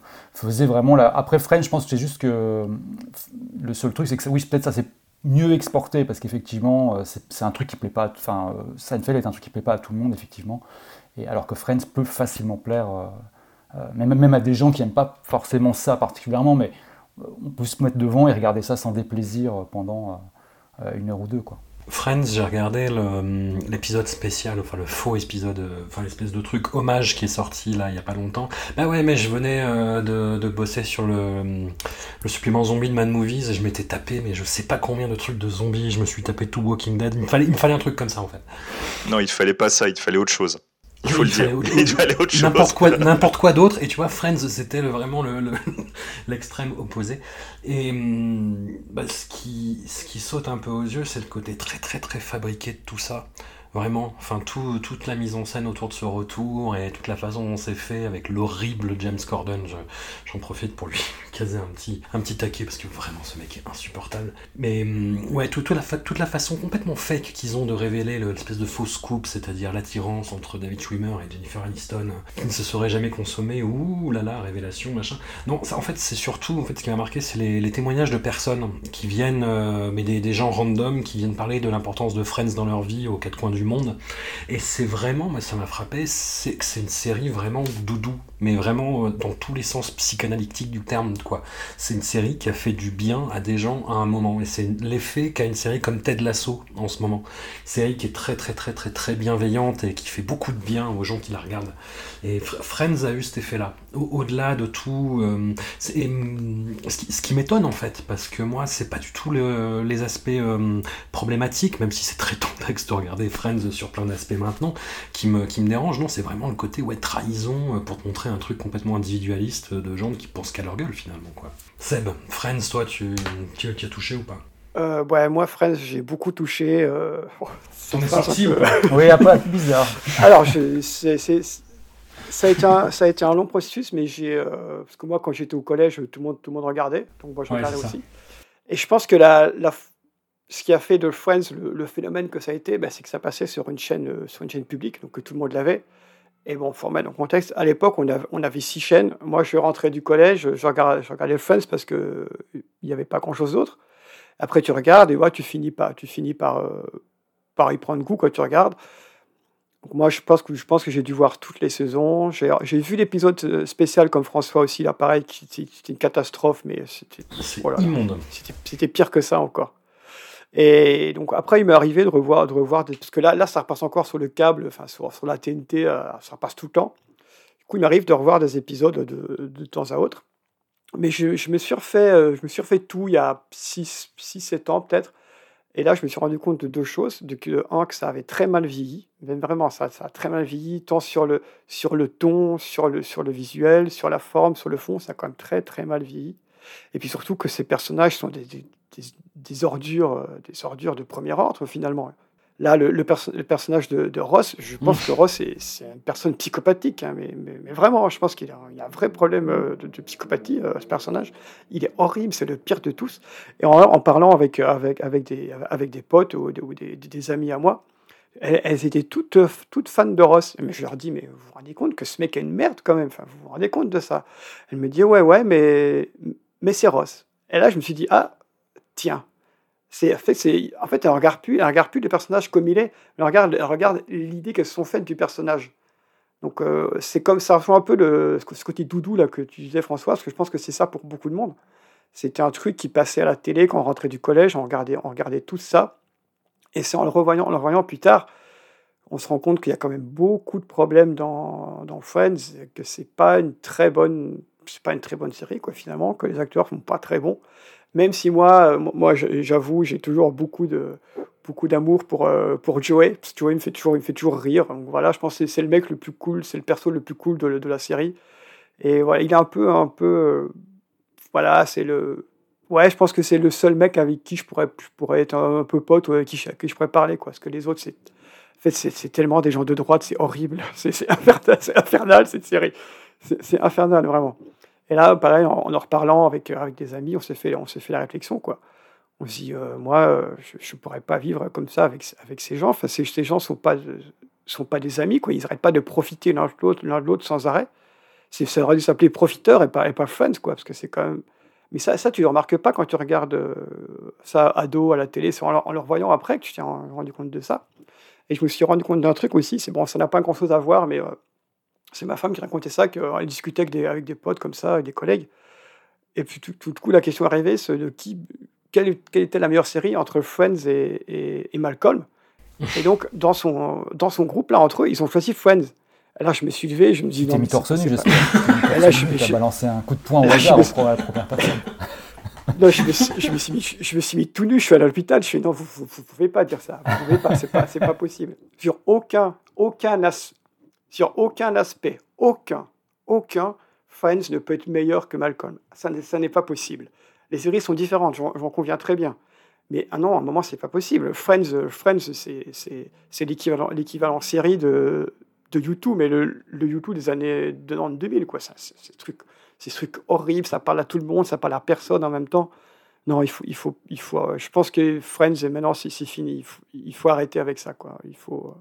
Voilà, ça a eu son petit succès à l'époque, ça a été très bien à, à l'époque pour certaines personnes dans un certain contexte, mais maintenant il, faut arrêter, il, faut voir des, des choses sérieuses. Quoi. Non mais Friends, c'est le Hélène et les garçons. Euh, de, ouais, c'est le nouveau Hélène et les garçons, tout simplement. Ça marche sur le même principe. Hein, ouais, c'est comme ça que je l'ai vécu. Oui, ben c'est pareil. Euh, voilà, moi je rentrais de l'école, je regardais ça, puis je, je, faisais mes devoirs. Ça, c'est la, la ah, entre l'école et les devoirs. C'était Friends. Bon, pour revenir sur Seinfeld, on a parlé de la, la, part de Larry David dans le processus créatif, dans la création du personnage de genre, dans l'anticipation de la comédie du malaise. Mais même si Jerry Seinfeld effectivement est le, le moins bon comédien du lot, il y a et je pense que c'est son apport vraiment dans la série, une exigence, un timing, un tempo comique dans la façon de délivrer les blagues. C'est-à-dire que hum, typiquement, moi j'ai revu l'épisode avec euh, Babou Bat, où il y a euh, bah, Jerry a cette interjection, à chaque fois il le regarde, il fait Babou Et il est pas bon comédien, mais il le fait bien en fait. Et c'est euh, comme ça que Jerry Seinfeld, qui a une très très très très haute estime de l'art comique, de l'art du comédien, de l'art du stand-upper, c'est que lui, et c'est ce qu'il explique d'ailleurs, il, il, change pas beaucoup de matériel, mais il peaufine, il peaufine de façon mais vraiment maniaque jusqu'à chercher l'intonation et l'incarnation parfaite. Et c'est ce qui l'a amené, je pense, vraiment à la série. Bah, c'est marrant que tu parles de ça parce qu'effectivement, enfin, moi j'ai l'impression que c'est lui, il, enfin, il réfléchit à ça énormément, effectivement. Il y a une façon, façon très simple de s'en rendre compte, c'est de, lire un de ses bouquins en fait. Ouais. Il a plusieurs bouquins qui sont en fait bon, bah, des, versions écrites de, de, ses sketchs de stand-up essentiellement. Et en fait, euh, bah, ça fonctionne pas sur bouquin. Quand tu le lis toi, ça fonctionne pas. Quand tu le vois euh, dit par lui, ça fonctionne parce qu'il a vraiment ce truc du timing. Euh, puis même dans la série, tu as plein de petites, euh, plein de petits trucs. Genre, il y a un, je sais plus quel épisode comment ça s'appelle, ce fameux truc où, y a, où ils disent sans arrêt "These pretzels are making me thirsty". Oui. Ça n'a rien de drôle, ça n'a rien de particulièrement malin, euh, mais pourtant ça fonctionne parce que ben il y a une façon de, de, dire cette phrase. Tout, tout, tout repose là-dessus, quoi. Ou, le, ou, même même même de, bah, sa façon de dire "Hello Newman" à chaque fois qui, qui, fonctionne également. Enfin, je sais pas, il a tout ça. Et effectivement, il, est, il, est, bah, il est très fort là-dessus, quoi. Mais, euh, mais c'est un truc qui, travaille énormément, quoi. Je... Mm. Ouais, je pense, je pense qu'il y a ça. Il y a aussi euh, son sens de, de, l'observation. Je pense qu'il vient du stand-up aussi, parce qu'il y a, il y a beaucoup de beaucoup de, petits détails euh, quotidiens dans, dans, dans Seinfeld qui parlent de rien, mais qui parlent de tout en même temps. Et c'est, je pense que c'est aussi dans, dans, ces, dans ces détails, dans cette observation assez minutieuse de, de, de la vie, des, des moments creux de la vie, où je pense que là, là Seinfeld aussi, il y a, il y a une, bonne, une bonne part euh, de, lui, de lui dedans. Donc voilà, c'est dans, ce, timing comique, effectivement, qui parce que même si la phrase n'est pas toujours bien dite, comme elle est dite au bon moment, eh ben, eh ben ça passe. Donc voilà, le meilleur exemple, comme disait Lélo, c'est les, Hello, les Hello Newman, où il y a aussi, aussi ce passage dans l'épisode du, euh, du boyfriend, c'est-à-dire que quand, quand Georges George va à, Pôle emploi et donne, donne le numéro de Jerry pour dire d'appeler là, en fait, à la fin de l'épisode, il y a tout un, tout un truc. Et, c'est Jerry, Jerry qui finit l'épisode par une phrase qui n'est qui est pas super bien jouée, mais la phrase est tellement dite au bon moment et avec le ton qu'il faut. Bah, que moi, ça me, fait, ça, me fait, rire, euh, ça me fait beaucoup rire. quoi. Et puis bon, y a aussi cette, ce phrasé, cette, euh, cette texture de voix qui est, qui est très particulière qui rend certaines choses qui ne sont pas sur papier drôles quand, quand il les dit, quoi, finalement. Xavier, du coup, ton avis sur euh, Jerry Seinfeld et sa pratique de l'art comique eh ben, moi, moi, je trouve qu'un des trucs qui est très, euh, très représentatif de, de Seinfeld, c'est le documentaire comédien. Je ne sais pas si vous l'avez vu, celui-là. c'est en fait le, le, documentaire. Euh, en fait, quand, quand Seinfeld s'est arrêté, même s'il avait des propales de, de, de films ou autres, il a préféré se casser, tout simplement. Et en fait, il a repris le, le chemin du stand-up. Mais après être resté aussi longtemps sur, euh, sur un rythme de série, revenir au stand-up, c'était compliqué pour lui. Et le retour au stand-up, du coup, a été filmé pour donner ce, documentaire. Et en fait, ce qui est assez euh, fascinant, c'est qu'on se rend compte que l'humour, le, pour euh, Seinfeld, c'est un sacerdoce véritable. C'est une philosophie. Et, et franchement, il y a, des passages, on est littéralement devant un athlète de haut niveau. Il y, a, une discussion moi, qui m'avait marqué, c'était avec, avec Jay je crois, où justement ils sont en train d'expliquer que voilà, si tu veux être un comédien de stand-up, il te faut la scène. Donc il faut aller devant du public, il faut prendre le micro, il faut faire ci, il faut y aller encore et encore et encore. Enfin, c'est euh, quand tu regardes comédienne, tu, te rends compte qu'en fait, être comique, c'est tout sauf drôle. C'est euh, un régime militaire. Euh, voilà, tu es obligé de passer 80% de ta journée à travailler dessus. tu dois t'entraîner encore et encore sans relâche et tout c'est c'est assez étonnant. Tu vois, quelque part, il y a des fois, Seinfeld, il me fait un peu l'impression de l'asset, euh, l'asset en haut de sa montagne et tout, en train de méditer sur le sort du monde 80% euh, de son temps. Et à un moment, tu te dis, mais vraiment, mais est-ce que ça vaut, vraiment le coup tout ça? Et justement, le, dans, dans la série qu'il y a sur Netflix, la comédienne In Cars. In Cars Getting Go. Voilà, il y a un épisode, oh un épisode que j'ai vu avec Ricky Gervais euh, et, bon, j'adore Ricky Gervais, je pense que je suis pas le seul ici, mais. Ah, ah Et justement, il y a un moment, ils ont cette discussion sur l'humour, justement sur qu'est-ce qui se passe quand il y a quelqu'un qui te raconte une mauvaise blague. Et tu as Gervais qui est en train de dire que lui, de son côté, il a envie de rire, histoire, tu vois, d'aider la personne quelque part, tu vois, essayer de faire quelque chose pour la sauver. Alors que Seinfeld, c'est en mode non, moi je le ferai pas. Mais pourquoi? Parce qu'il n'est pas à mon niveau. Euh, la, discussion dans cet épisode, ça fait un peu froid dans le dos quand même. C'est euh, il y a les gens dignes et les gens pas dignes. Et je trouve ça, c'est de l'humour quoi. Et justement, euh, Gervais, justement, c'est le truc qu'il dit, mais c'est pas si important que ça ce qu'on fait en fait. Et je trouve que Seinfeld a oublié ça. C'est de l'humour. C'est juste de l'humour. Simplement de l'humour. On est là pour faire rigoler. Et lui, euh, putain, la vache, j'ai l'impression qu'il sauve des vies, quoi. Donc, euh, je sais pas. Je suis assez perplexe sur le monsieur, du coup. C'est devenu, c'est, devenu un, fan de prog, en fait, quoi. Il n'est pas là pour déconner, lui. L'humour, c'est, tout. Mais ouais, enfin, la série, la comédie Car, c'est, c'est un truc horrible, quand même, ce truc. Il faut quand même en parler, parce que Seinfeld, il, il, est, il, est, il, est, ignoble dedans. Ça, bah, L'épisode avec Ricky Gervais, il y a un moment où Ricky Gervais est pas bien en voiture et il fait exprès d'aller sur l'autoroute euh, pour se foutre de sa gueule en disant Ah, t'es pas bien. Je trouve cette, cette série très, très malaisante finalement. C'est vrai. bizarrement, les, seuls épisodes, les seuls épisodes que j'ai trouvé euh, à peu près regardables, celui avec Michael Richards est vraiment bien pour le coup. Mais parce qu'il vire un peu à l'espèce de confession à un moment, donc ça donne un, un aspect différent. Celui avec Julia Louis-Dreyfus, euh, on dirait qu'ils ont eu 20 euh, minutes pour se voir entre deux rendez-vous. Euh, ça donne vraiment un côté très, très plus que léger au truc. Mais bon, ça passe en fait finalement, parce qu'il y a un côté vraiment, tu sens qu'ils se marrent entre eux. Mais à peu près tous les autres, j'en retiens quasiment aucun en fait. J'aimais bien sûr avec, avec Louis, Louis C.K. où il se crache en bateau à la fin. ah oui, il, ouais. explique là le bateau. C'était assez marrant. Je me souviens plus vraiment. Quoi. Je me rappelle les, derniers que j'ai vus quand j'avais encore un abonnement Netflix, c'était euh, Eddie Murphy et Mathieu Broderick qui j'avais dit mais qu'est-ce que c'est que cette merde? C'était vraiment nullissime. Quoi. Et puis rien que le format en fait quoi, moi je comprends pas le. Bah, il y a un côté, enfin un côté un peu, enfin en plus quand tu as bossé un peu dans la vidéo avec des, des, annonceurs de la pub etc. Il y a un côté beaucoup trop euh, vidéo embarquée, pub, euh, brand content. Il y a un côté comme ça dans ce truc aussi quoi à fond. Et puis moi, c'est ça qui m'en fout en fait. C'est-à-dire que c'est Jerry Seinfeld, il n'a pas besoin de faire de, de placement de produit permanent. Bah, c'est le côté, voilà, avec, les bagnoles. En plus, moi j'aime bien les, plutôt bien les bagnoles, surtout ce genre de bagnoles qui, qui, présentent dans, dans, la série. Et pourtant, ça c'est pas du tout sexy quoi. Enfin, je veux dire, c'est. Euh, on a vraiment l'impression de regarder ouais, du brand content, quoi. Enfin, de regarder une vidéo de commerciaux qui viennent parler de la dernière bagnole de chez machin sans, sans aucun, aucune. Euh, euh, mise en scène euh, ou, imagination derrière. C'est très très froid, enfin c'est très très pub quoi. surtout que c'est un, un, collectionneur de voitures en plus, donc c'est assez étonnant, tu vois, qu'ils mettent pas plus ça en avant, ou tu vois, au moins qu'ils bah, disent un truc un peu, un peu historique dessus, quoi, tu vois. Exactement, ouais, ça c'était ça qui m'avait surpris au début. Je m'attendais un peu à ça, et puis en fait. Euh, non, quoi, c'est limite la partie café est, peut-être plus bossée.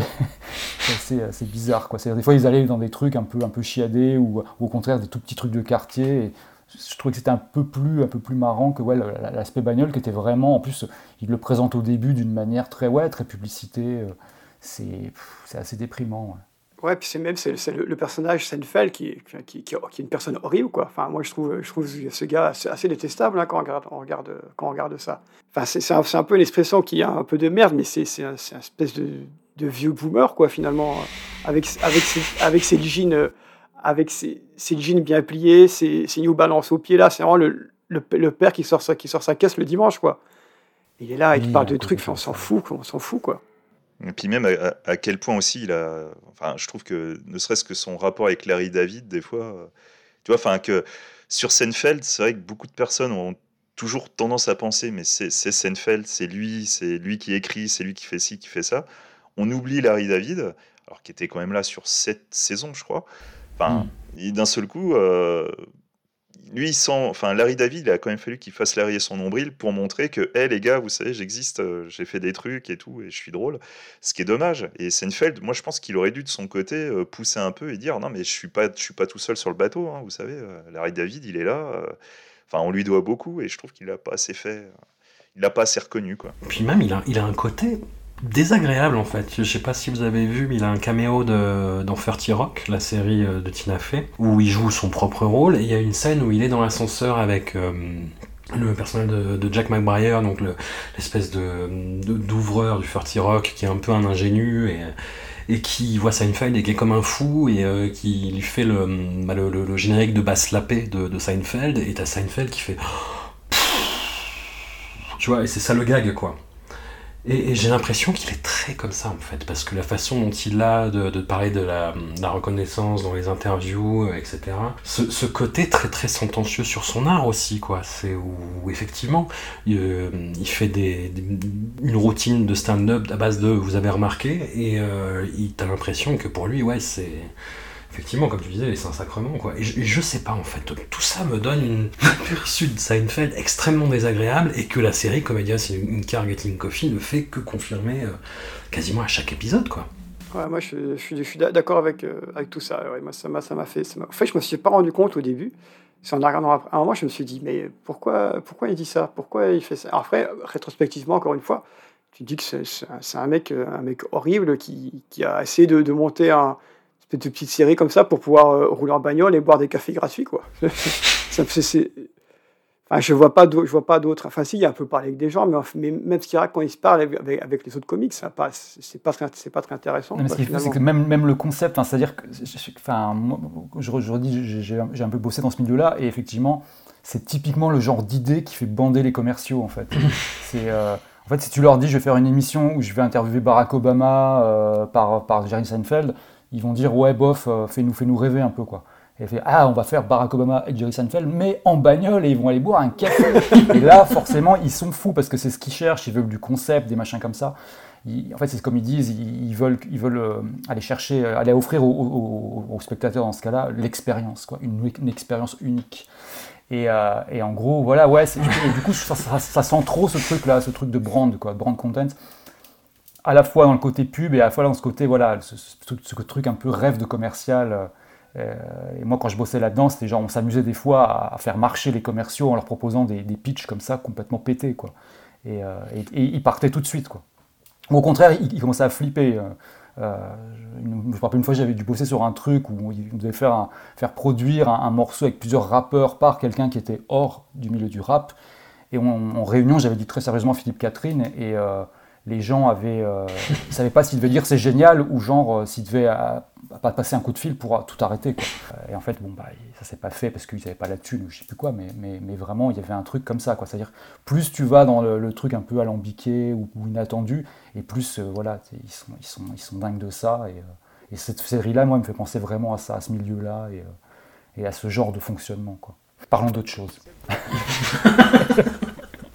c'est le concept de, de, de qui fait sa pizza pizzeria, on, on fait soi-même ses pizzas, quoi. C'est un peu ce genre d'idée qui n'a aucun sens. Ouais, voilà. Mais qui, s'est concrétisé finalement. Alors, pour revenir à la série, est-ce qu'on est qu'on peut se balancer euh, directement nos épisodes préférés, nos répliques préférées? Moi, je l'ai déjà dit, c'est la limousine. Et bah, pour revenir sur euh, Julia Louis Dreyfus, moi, il y a un truc qui me fait mais pleurer de rire, et je l'ai revu du coup.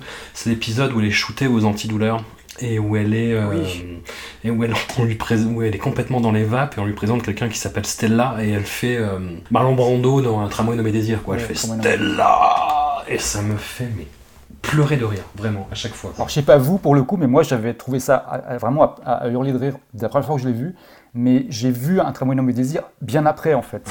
J'ai dû le voir, euh, je sais pas, peut-être dix ans après avoir vu l'épisode, mais même sans ça, je trouvais ça génial. C'est ça qui est ouf, c'est que tu n'as pas besoin d'avoir la référence du, tout, tout, de suite en fait. Alors quand tu l'as, c'est encore mieux. Mais, mais, mais effectivement, ça fonctionne, ça fonctionne, mais direct. Lélo, du coup, est-ce que tu as des. Euh, ah, off. Euh, bah, moi, la limousine, je l'aime vraiment beaucoup. Ouais. parce que bon, hein, dès qu'il y a un peu d'extrême droite, on rigole, hein, c'est toujours. Ah, les nazis Qu'est-ce qu'on ferait sans eux? comme vous disait tout à l'heure, l'épisode de The Opera avec, euh, avec euh, Crazy Joe Davola, euh, ça reste un assez gros choc de l'époque et, je l'aime toujours beaucoup à cause de ça, quoi, parce que c'est quand même, voilà, ils sont quand même poursuivis par un clown pendant un épisode qui, voulait, qui, voulait, qui voulait tuer, quoi qui est une espèce de serial killer.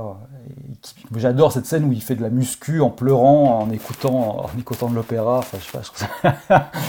Là, vraiment, en, voyant ça la première fois, tu te dis, mais qu'est-ce, qu'est-ce, comment est-ce qu'il. Enfin, en plus, moi, j'avais déjà vu Dream On et hum, j'aimais beaucoup d'ailleurs, mais j'ai pas, j'en ai pas vu beaucoup. Mais, euh, mais, euh, mais Dream On, ça reste encore dans un, un, carcan, on va dire, pas classique, mais c'était, c'était déjà assez. Euh, ça sortait un peu du cadre pour l'époque aussi. Mais, on, captait un peu le truc. Là, c'était ça. Des fois, on tombait vraiment dans des trucs qui étaient borderline Twin Peaks, quoi. Et, c'était, enfin, cet épisode-là, en tout cas, m'avait vraiment beaucoup marqué. Quoi. Après, il y en a sans doute d'autres, mais ouais, la limousine, effectivement. Ah, il y avait The Seven, que j'en avais gardé une super, une super, euh, un super bon souvenir. Et puis, euh, bah ouais, celui dont je parlais tout à l'heure aussi, euh, The Merv Griffin Show, qui était vraiment euh, qui était vraiment, vraiment dingue. Alors c'est le, le valse des pantins de Kramer en fait, c'est ça? Ouais, voilà, c'est ça, c'est ça. Ouais, où il récupère un, un, décor. Euh, il est incroyable. Une émission qui est super connue, qui est super connue aux États-Unis, et puis en fait il se met à faire une émission lui-même chez lui, et, euh, et, toute sa vie est une espèce de longue émission, enfin d'épisode d'émission. Il reçoit les gens, il s'assied, il commence à parler avec eux. Et euh, il y a aussi, j'aime beaucoup celui-là aussi m'avait pas mal marqué à l'époque, euh, et je garde une grosse affection pour celui-là, c'est The Bizarro Jerry également, où, où, en fait ils se retrouvent face à leur propre, enfin face à, un autre casting, en fait, elle, hein, pour, faire rapide, Hélène est un peu en froid avec euh, Kramer, George et Jerry, et elle se fait trois nouveaux potes qui sont en fait un peu des, versions versions un peu bizarres des trois autres qui leur ressemblent et tout. C'est bon, un twist sur le, Bizarro Superman. Et, surtout, c'est un épisode qui est autant. Il est aussi triste que drôle celui-là. Oui, c'est ça, exactement. Voilà. Puis en fait, euh, oui, voilà, ça, joue sur. Euh, je suis pas un grand fan de, comics et de super-héros, mais euh, je sais que je connais le, truc de Bizarro chez Superman avec le qui sont fait son espèce de double un peu un peu twisté. Et là, voilà, ça joue là-dessus, vu qu'en plus, bon, bah, il y a une grosse fascination de Jerry pour Superman tout au long de la série, qui est toujours un peu présent. Et, euh, mais oui, effectivement, voilà, c'est un, un, un, épisode qui est hyper drôle et en même temps assez déprimant parce qu'il y a un côté, euh, il y a un côté sombre, c'est-à-dire qu'Hélène se retrouve entre les deux groupes. Euh, c'est assez bizarre, quoi. Xavier, ton côté Bah, tu sais, moi, il y a les classiques. Hein, il y avait The Contest, qui avait pour titre français Onaniste qui mal y pense, mais voilà, le fameux épisode sur la masturbation, le fameux épisode sur la masturbation qui est absolument magique. C'est euh, voilà, faut pas trop en dire dessus, faut le regarder avec délectation. Et en fait, celui-là, je trouve qu'il est assez magique parce que tu as à la fois de l'humour, euh, tu as autant de l'humour de, de, texte que de l'humour visuel. Il y a carrément des, un truc de montage euh, qui, qui, est assez récurrent tout au long de l'épisode, qui est très très drôle. Après, bon, bah, les classiques, hein, The Soup Nazi, voilà, c'est un de ceux qui a apporté une des, des grandes phrases. c'est avec les yada yada, no soup for you, voilà, quoi, tu vois, c'est c'est The Soup Nazi, c'est vraiment un classique. Mais moi, il y en a deux que j'aime vraiment beaucoup et qui, sont rarement sortis. Il y en a un, c'est euh, euh, Pénurie de la saison 7, où, euh, où, justement on va suivre Hélène qui découvre que son moyen de contraception préféré n'est plus vendu. Elle va essayer désespérément de trouver dans des pharmacies un moyen de contraception. Et à partir de, enfin, trouver les dernières caisses qui existent de ce, de ce moyen de contraception. Et une fois qu'elle a récupéré ça, en fait, elle va totalement vriller et d'un seul coup, elle va se rendre compte que, mais est-ce que l'homme avec qui j'ai envie de coucher mérite de, que, j'utilise hmm. un de ces rares éléments qu'il me reste. Du coup, l'épisode est assez magique. Avec, euh, en plus, euh, tu as, Jerry qui essaie de, Il récupère un numéro de téléphone d'une nana avec qui il voulait sortir à partir d'une liste pour une marche contre le sida. Enfin, il est quand même bien dark, celui-là. Et, euh, et surtout, bah, moi, un, un des épisodes que j'adore, c'est la doublure, The Stand-In, qui, qui a en plus une de mes scènes préférées de toute la série où, euh, où c'est, euh, en fait, euh, bah voilà, il y a, y a, un des amis de Jerry qui va aller à l'hôpital, donc Jerry va essayer de le faire rire pour, pour essayer de le faire aller mieux. On sait que ça va foirer, mais c'est génial. Il y a Kramer qui, qui justement essaie de, discuter. En fait, il bosse en tant que doublure avec, avec un, un nain qui, qui fait un enfant. Et à un moment, en fait, il va se rendre compte que l'enfant qui double euh, grandit. Donc, euh, Kramer va essayer de lui dire Mais essaie d'utiliser des semelles. Sauf que ça ne se fait pas. Il ne faut pas le faire. Mais le top du top, c'est Hélène qui va sortir avec un ami de Jerry qui, un moment du rendez-vous, va la sortir et qui donc euh, amène la fameuse scène du It Took It Out. Et quand on parlait tout à l'heure de ce que c'est que de l'écriture, du timing et de la mimique, c'est pour moi, c'est une des plus grandes scènes avec Hélène. Il y a tout dedans. C'est une phrase qui va être prononcée de plusieurs manières différentes entre la tête d'Hélène, sa manière de prononcer la phrase différemment pour faire comprendre aux personnes qu'elle a en face que oui, dit qu'il l'a sorti, elle parle bien de ça sans jamais dire précisément de quoi il s'agit. C'est de l'art. Moi, je l'ai revu euh, il n'y a pas très longtemps, ce, ce passage-là. J'étais plié de rire. Du coup, j'ai revu l'épisode. J'étais encore plié de rire. Vraiment, pour moi, c'est un des meilleurs. Seb Alors, moi, bah, j'aime beaucoup l'épisode de la, de la limousine aussi, qui est vraiment super, super marrant. J'aime bien aussi que. Ouais, celui-là, il est vraiment super drôle. J'aime bien aussi, le, je crois que c'est celui, celui dont, dont vient de parler Xavier, c'est The Sponge, où, fait, où, où Hélène cherche, c'est ça. Et moi, un de ceux qui me fait le plus, rire globalement, c'est The Race. C'est-à-dire que Jerry rencontre un ancien copain de lycée a, que Jerry a battu à la course. Alors le, mec revient genre 20 ans après pour dire non, non mais t'avais triché, tu m'as pas battu. Et pendant tout l'épisode, il essaie de, refaire la course, mais, mais, Joey refuse. Et en, même, en parallèle, il y a euh, Hélène qui est en, en bisbille avec son, livreur de, son livreur de restaurant chinois qui sort avec, euh, avec un petit copain qui s'avère être euh, un communiste. Et du coup, il y, a, plein de blagues sur les communistes. Et à la fin, il y a, donc, il y a, la course. Bon, je ne vais pas spoiler le, déroulement de la course. Mais vraiment, c'est un épisode qui me fait vraiment beaucoup rire. Et il y a un autre aussi qui me fait rire, mais ce qui est plus vraiment sur un registre purement visuel, hein, qui, qui, qui détonne un peu, c'est The, Chicken, de Chicken Roaster. En fait, ils ont, il y a une rôtisserie qui, s'installe juste en face de la, de la fenêtre de, de, chez Kramer, qui, qui, met une lumière rouge constamment chez Kramer. Kramer devient fou, enfin, il peut plus rester là. il change d'appart avec, avec Jerry, et Jerry se, transforme peu à peu en, Kramer, il devient complètement fou, lui aussi, il n'arrive plus à dormir, Alors, il, pète un câble. Et donc, Jerry se met à faire les, mêmes entrées de porte que, que Kramer, et ça me, ça me, faisait beaucoup rire. Mais sinon, voilà, pour finir, mon, euh, je crois que mon gag ou ma réplique préférée, elle est dans l'épisode euh, The Contest sur la, sur la masturbation là c'est avec, euh, avec, euh, avec, euh, Kramer qui va, donc les, les gens discutent. Kramer quitte la pièce, il revient après 30 secondes, il claque un billet, il fait I'm out. Et ça, je, pense que je pourrais, je pourrais le revoir mille fois.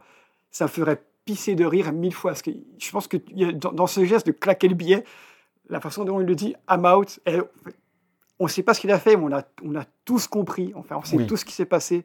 Et je pense que c'est le, ouais, la réplique qui me fait le plus rire de, de, tout de tous les épisodes de, Seinfeld. Inversement, est-ce qu'il y, y, a des épisodes que vous avez vraiment trouvé genre complètement à chier? Parce que moi j'en ai un, le Non Fat Yogurt, j'ai toujours trouvé cet épisode horrible.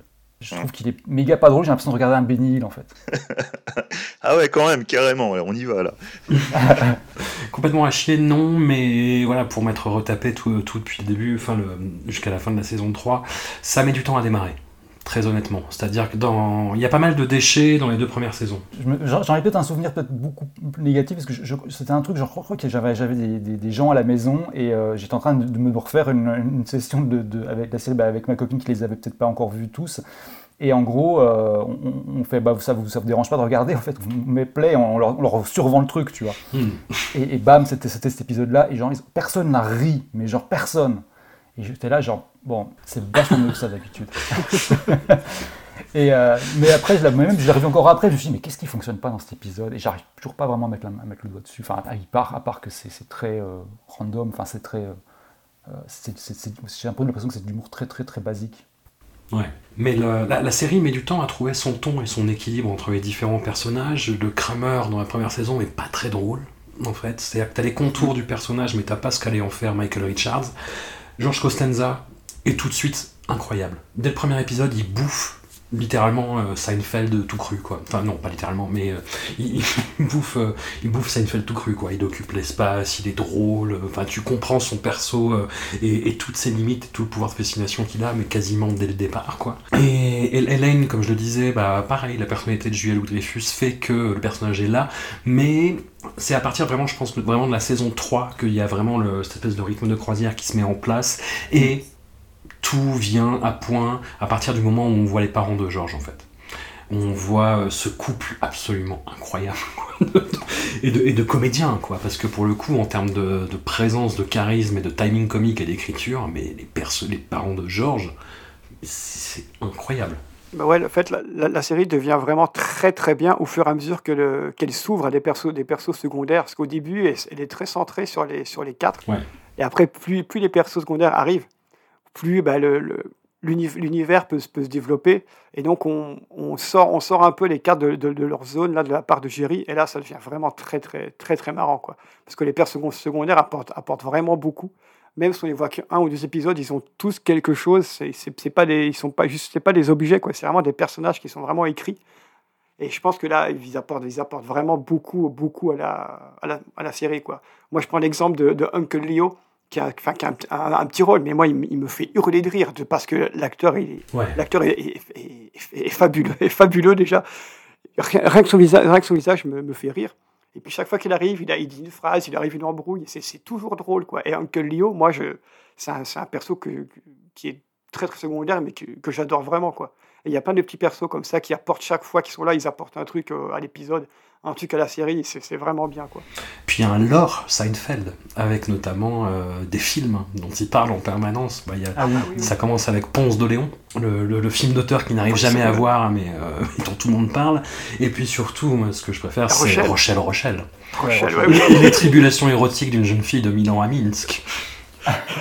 ouais, puis aussi tout l'épisode sur le, le patient anglais. Oui que Hélène déteste et que tout le monde adore et qu'elle ne comprend pas et ça la rend folle.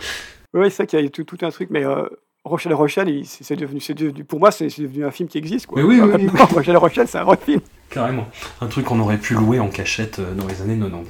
Vous avez revu, euh, messieurs, pas mal d'épisodes, bah, y compris très très récemment, les lots il y a moins d'un an. Qu'est-ce que, qu'est-ce que ça fait de revoir Seinfeld maintenant? Il y a un décalage esthétique assez fort. Je sais que moi, ma compagne a fait ouf sur les premiers épisodes, parce qu'il y a vraiment la touche 90s. Ah, quoi. le tout tout premier, ouais, il est dur.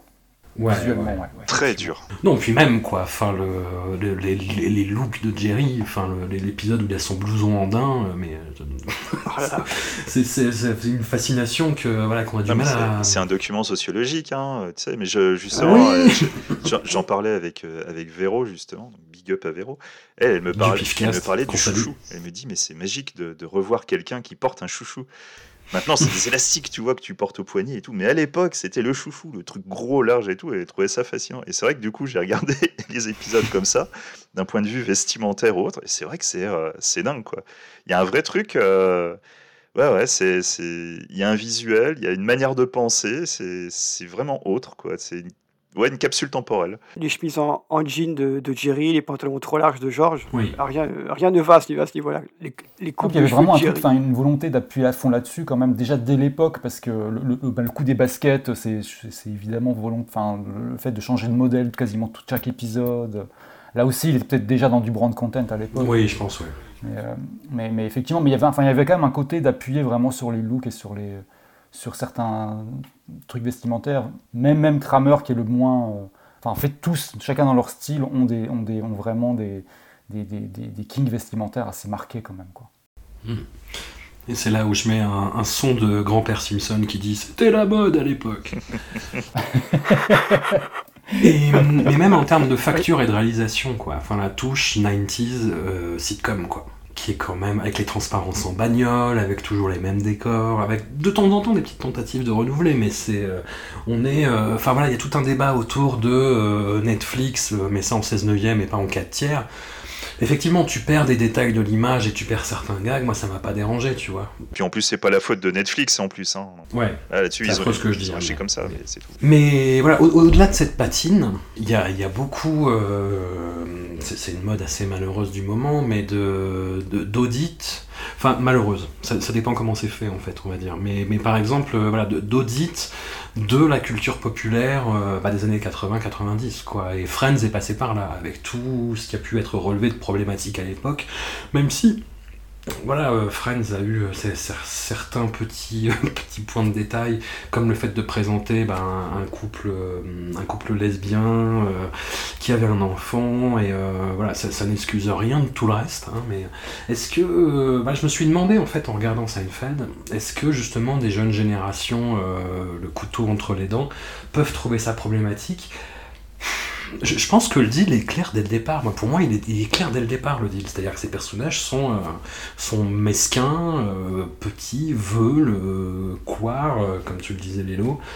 Mais, hum, ouais, je, je, je, vois pas vraiment. Enfin, si, mais y en a, les problèmes étaient là déjà dans les années 90, quoi. Il y, a une mentalité de l'époque, quoi. Donc, tu es obligé de recontextualiser, tu vois. Tu, tu peux pas le juger maintenant. Et c'est vrai que certains, euh, tu vois, il y, a des épisodes qui sont quand même assez racistes. Euh, je, c'est, euh, ah, comment il s'appelle Ah, cet épisode, c'est, je sais plus si c'est sur la fête portoricaine. Ah, le porte, ouais, c'est ça, ouais. Et qui, qui est quand même assez gratiné, mais en plus, je crois qu'il a eu des problèmes à l'époque aussi. Donc, tu vois, c'est des trucs ce sont des personnages méchants qui sont en plus qui ont une sorte de, de, comment je pourrais appeler ça de, de, de racisme commun pour l'époque ou, euh, ou même d'homophobie commune à l'époque. Tu vois, tu as un épisode qui est quand même vachement homophobe, c'est The Outing, je crois. Oui, mais qui, qui joue beaucoup là-dessus, en fait, où il y a cette phrase qui revient, où il dit non pas qu'il y a un problème avec ça. Voilà, et qui revient tout le temps. Mais du coup, même si maintenant on pourrait juger ça en disant ah ouais, mais ils vont trop loin et tout, non, parce que déjà à l'époque, c'était déjà jugé comme allant trop loin. C'est juste que eux soulignaient ça, ils utilisaient ça pour ces personnages qui sont foncièrement mauvais et cons. Et du coup, c'est ce qui rendait le truc drôle, quoi. C'est voilà, ces personnages mesquins, homophobes, racistes et tout, tout ce qu'on veut. C'est ça la base de l'humour de, Seinfeld aussi. Donc, euh, tu vois, juger là-dessus, ce serait euh, ce serait un peu débile, quoi. Et d'ailleurs, je trouve que Larry David s'en sort très bien sur ce sujet-là, euh, parce qu'il tourne autour de, façon très très astucieuse. Et j'aurais très peur en fait que Seinfeld, la série, existe maintenant et traite de ce sujet-là maintenant, avec la vision que Jerry Seinfeld a de ce sujet-là maintenant tu vas loin là. Ouais. Ce serait pas une bonne idée. Non, ouais, voilà, ce serait pas une bonne idée. Lélo, tu vas y dire. Après, comme on disait, voilà, on disait tout à l'heure que Seinfeld, c'est pas une série pour tout le monde. Et euh, voilà, bah, peut-être qu'il y a peut-être une.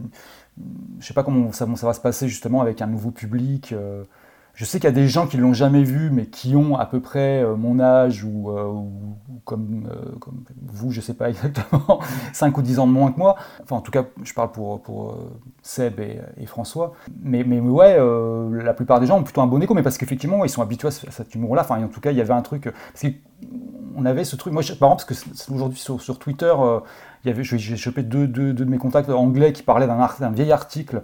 ils disaient, oui à, l'époque, donc début des années 90, euh, dans la presse, c'était courant d'être un peu méchant, quoi. Hmm. Euh, et, effectivement, aujourd'hui, euh, bah, tu vois, la preuve, ça, ça, peut être compliqué parfois. Les gens, de la même manière que les gens peuvent ne pas comprendre des certaines critiques ou trouver ça gratuit ou je ne sais quoi, bah, ils, peuvent, ils peuvent aussi trouver Seinfeld choquant ou, ou à côté de la plaque. Et bon, bah, ça veut dire que les, choses, les choses évoluent aussi. Quoi.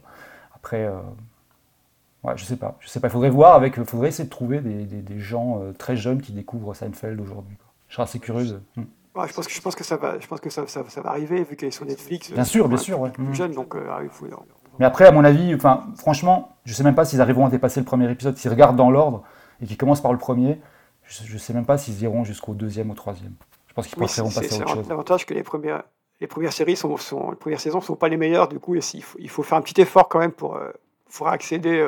Ou alors, ils vont aller sur les sites, euh, les sites qui font des, des, des, classements de tous les meilleurs épisodes dans l'ordre, et, ils vont commencer par The Contest, et dans ce cas-là, ouais, effectivement, ils pourront peut-être être plus, plus accrochés. Après, moi, moi j'ai un petit peu plus confiance dans le public, parce que je me dis qu'ils sont quand même tapés pas mal de séries avec des, anti-héros, et du coup, je me dis, ils vont peut-être arriver naturellement à comprendre ce qu'ils sont en train de regarder. Ils vont, ils vont tout de suite se tilter sur le fait que non, c'est pas Friends ou, autre ou machin, on est, on est sur autre chose. Et ce sont des fumiers, et on regarde parce que ce sont des fumiers. Comme tu regarderais un soprano euh, ou autre, quoi, tu vois. Donc, je sais pas, moi je me dis que potentiellement c'est peut-être euh, peut-être aussi un bon moment pour regarder Seinfeld. Je pense qu'il y a peut-être une certaine éducation qui s'est faite pour un public plus jeune. L'avantage de, de, Seinfeld, c'est un peu ce que je disais au début, c'est qu'il ça, ça s'est jamais voulu comme une série bienveillante ou, gentille comme pouvait l'être Friends à l'époque. Non, non, c'est, euh, enfin, Seinfeld, les personnages, ils sont déjà assez esquissés dès le début. On sait très bien comment ça va se passer, où il n'y a pas, t'as pas ce côté euh, bienveillant, presque niaiseux que tu peux avoir dans Friends, par exemple, dans certains passages, où du coup, ça, la, comparaison entre ce, côté un, peu niaiseux et les, choses plus, plus euh, problématiques est beaucoup plus marquée, par exemple. Alors que dans, dans Seinfeld, on est toujours dans, dans, une zone de gris qui va du, du clair au foncé, donc finalement, ça choque ça choque beaucoup, ça choque beaucoup moins et ça passe beaucoup mieux parce que parce que c'est plus homogène sur la longueur. Je pense que ça va jouer en faveur de la série aussi. Après, esthétiquement, c'est affreux, je suis le premier à qui ça va faire du mal, ce que je vais dire, mais je pense que les jeunes ados d'aujourd'hui qui regardent Netflix, Seinfeld sur Netflix, c'est comme quand moi je regardais euh, les spectacles que ma mère euh, de Jacqueline Maillan. Bah oui, bah, techniquement, oui. Euh, voilà, je pense que ça, il va, y avoir du mal, tu vois, à s'investir là-dedans, de par ses critères esthétiques, de par les canons de réalisation maintenant, de mise en scène. Je sais, sais pas si le sitcom c'est toujours un format très, euh, très couru en fait. Bah, jusqu'à Big Bang Theory, je t'aurais dit euh, oui, puisque ça cartonnait pas mal. Depuis la fin de Big Bang Theory, je, je vois pas trop de sitcom qui, qui, fonctionne vraiment en tant que sitcom pur, avec cette esthétique sitcom de studio devant un public, etc. Je, je vois rien qui cartonne autant. Ouais, j'ai un peu, un peu l'impression qu'on a passé une certaine époque. Mais euh, je peux me tromper. Après, moi, je suis pas un inconditionnel de sitcom, donc j'ai pas non plus été euh, farfouillé. Mais si vous voyez des sitcoms, euh, j'en vois pas, tu vois, typiquement sur Netflix, quoi. Je vois des formats un peu bâtards comme Sex Education. Ouais, puis en plus, c'est des, des, trucs qui sont très qui, permettent le binge-watching assez facilement. Hmm. Bon, après, moi, je trouve qu'une série comme Seinfeld, euh, ça, le binge-watching se fait très très facilement. Mais oui. je, l'ai vu hier. Euh, une série comme Seinfeld peut faire peur, euh, parce qu'il y, y, a quand même un nombre d'épisodes extrêmement conséquent.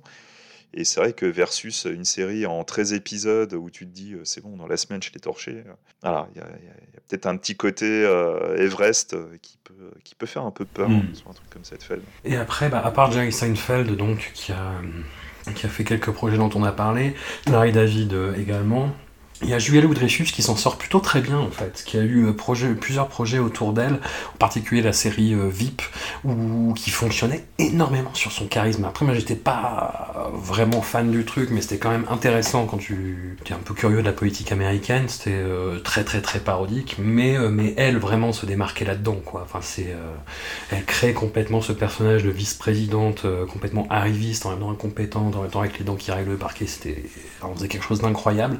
Et même tu vois, là, elle a intégré le Marvel Cinematic Universe.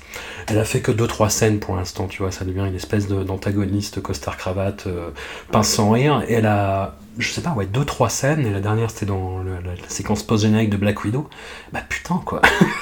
elle arrive, elle a un charisme, mais immédiat et complètement dingue. Euh, déjà dans, dans euh, Falcon et Captain America, qui était une série qui était pas, qui, qui était pas, qui était pas ouf, quoi. C'était pas super comme série. Hmm. Elle, ce personnage, il arrive, tu te dis, ah, bah, tiens, là il, va, là, il va se passer un truc maintenant, ça va être, ça va être un peu cool. En fait, elle a une scène avec, euh, avec euh, le, nouveau Captain America qui il, il, il, il, est, il est éclipsé en, en trois secondes. Quoi. Elle, arrive, tu vois, tu plus qu'elle dans, tu plus qu'elle dans la scène.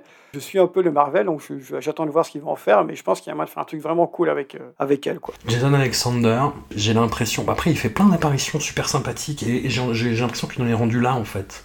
C'est-à-dire qu'il est. Euh, c'est une interprétation complète, hein, ce que je veux dire, mais que ce qui se dégage de ses apparitions, c'est qu'il a complètement accepté le fait que euh, son plus grand rôle est derrière lui et que maintenant il peut faire un petit peu ce qu'il veut. Et euh, c'est assez synthétisé en fait par son apparition dans une mini-série comique hyper trash qui m'a été recommandé par un camarade que je salue, Big Time in Hollywood, sur deux, deux, frangins qui essayent de percer Hollywood et qui vont aller de malentendus dans des trucs complètement sanglants et, trash, comme je le disais. Et ils croisent Jason Alexander qui joue son propre rôle et qui joue une espèce de version hypertrophiée et dégueulasse de lui-même, quoi, où il est toujours en peignoir de soie, à se camer et à sortir des trucs complètement atroces, avec une fin euh, dramatique évidemment, et, hum, et c'est assez symptomatique de sa suite de carrière. Et Michael Richards, euh, voilà, pour ceux qui le savent pas, il s'est cramé en fait, parce qu'il a continué à faire du stand-up.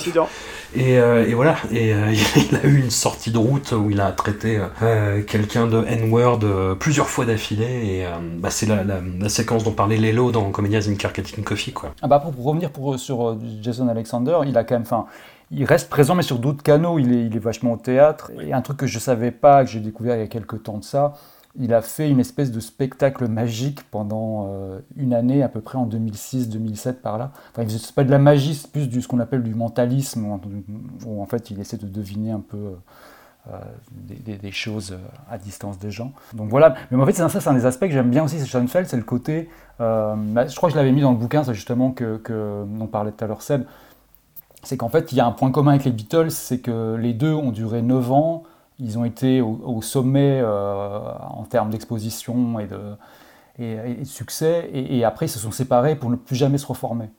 Et, euh, parce qu'il y a ça aussi, c'est-à-dire que le fait qu'ils aient tous fait autre chose, euh, qu'ils aient tous, ils sont tous, partis. moi, il y a un truc qui me parle beaucoup, c'est-à-dire que voilà, c'est pareil, on fait, on fait le podcast sur Nick Cage en parallèle. Euh, Nick Cage, c'est pas tellement ces films euh, qui, me passionnent. Au final, ça va être vraiment le personnage et puis le fait qu'il va prendre des voix, enfin, il va, il va toujours aller un peu dans des voies a, où il a envie d'aller lui et il se fout un peu de, ce qu'attend le public. Euh, où on retrouve ça en musique, voilà, chez même des gens très connus comme Bob Dylan ou Lou Reed qui ont toujours fait ce qu'ils voulaient et qui ont même parfois pris le sens inverse de ce que voulait leur public. Et ce côté-là, je trouve, ajoute un peu à l'espèce d'un peu de mystique autour de la série, quoi le fait que bah voilà qu'il n'y ait plus eu de je crois que le seul truc qu'il y a eu je crois que c'est une espèce de pub qu'il y a eu pour le Super Bowl à un moment où euh, où, euh, Jerry Seinfeld et Jason Alexander justement se retrouvaient dans le, diner pour euh, pour discuter pendant un, tout un truc qui durait 5-6 minutes et qui a été un peu vu comme par, par certaines personnes comme, comme, une espèce de reformation ou un, une volonté de revenir au truc mais c'était juste un, un petit one shot qui en plus est vraiment très mauvais euh, qui était pour la coupure pub du Super Bowl et qui, en plus était adossé, était adossé à je ne sais plus quoi d'ailleurs.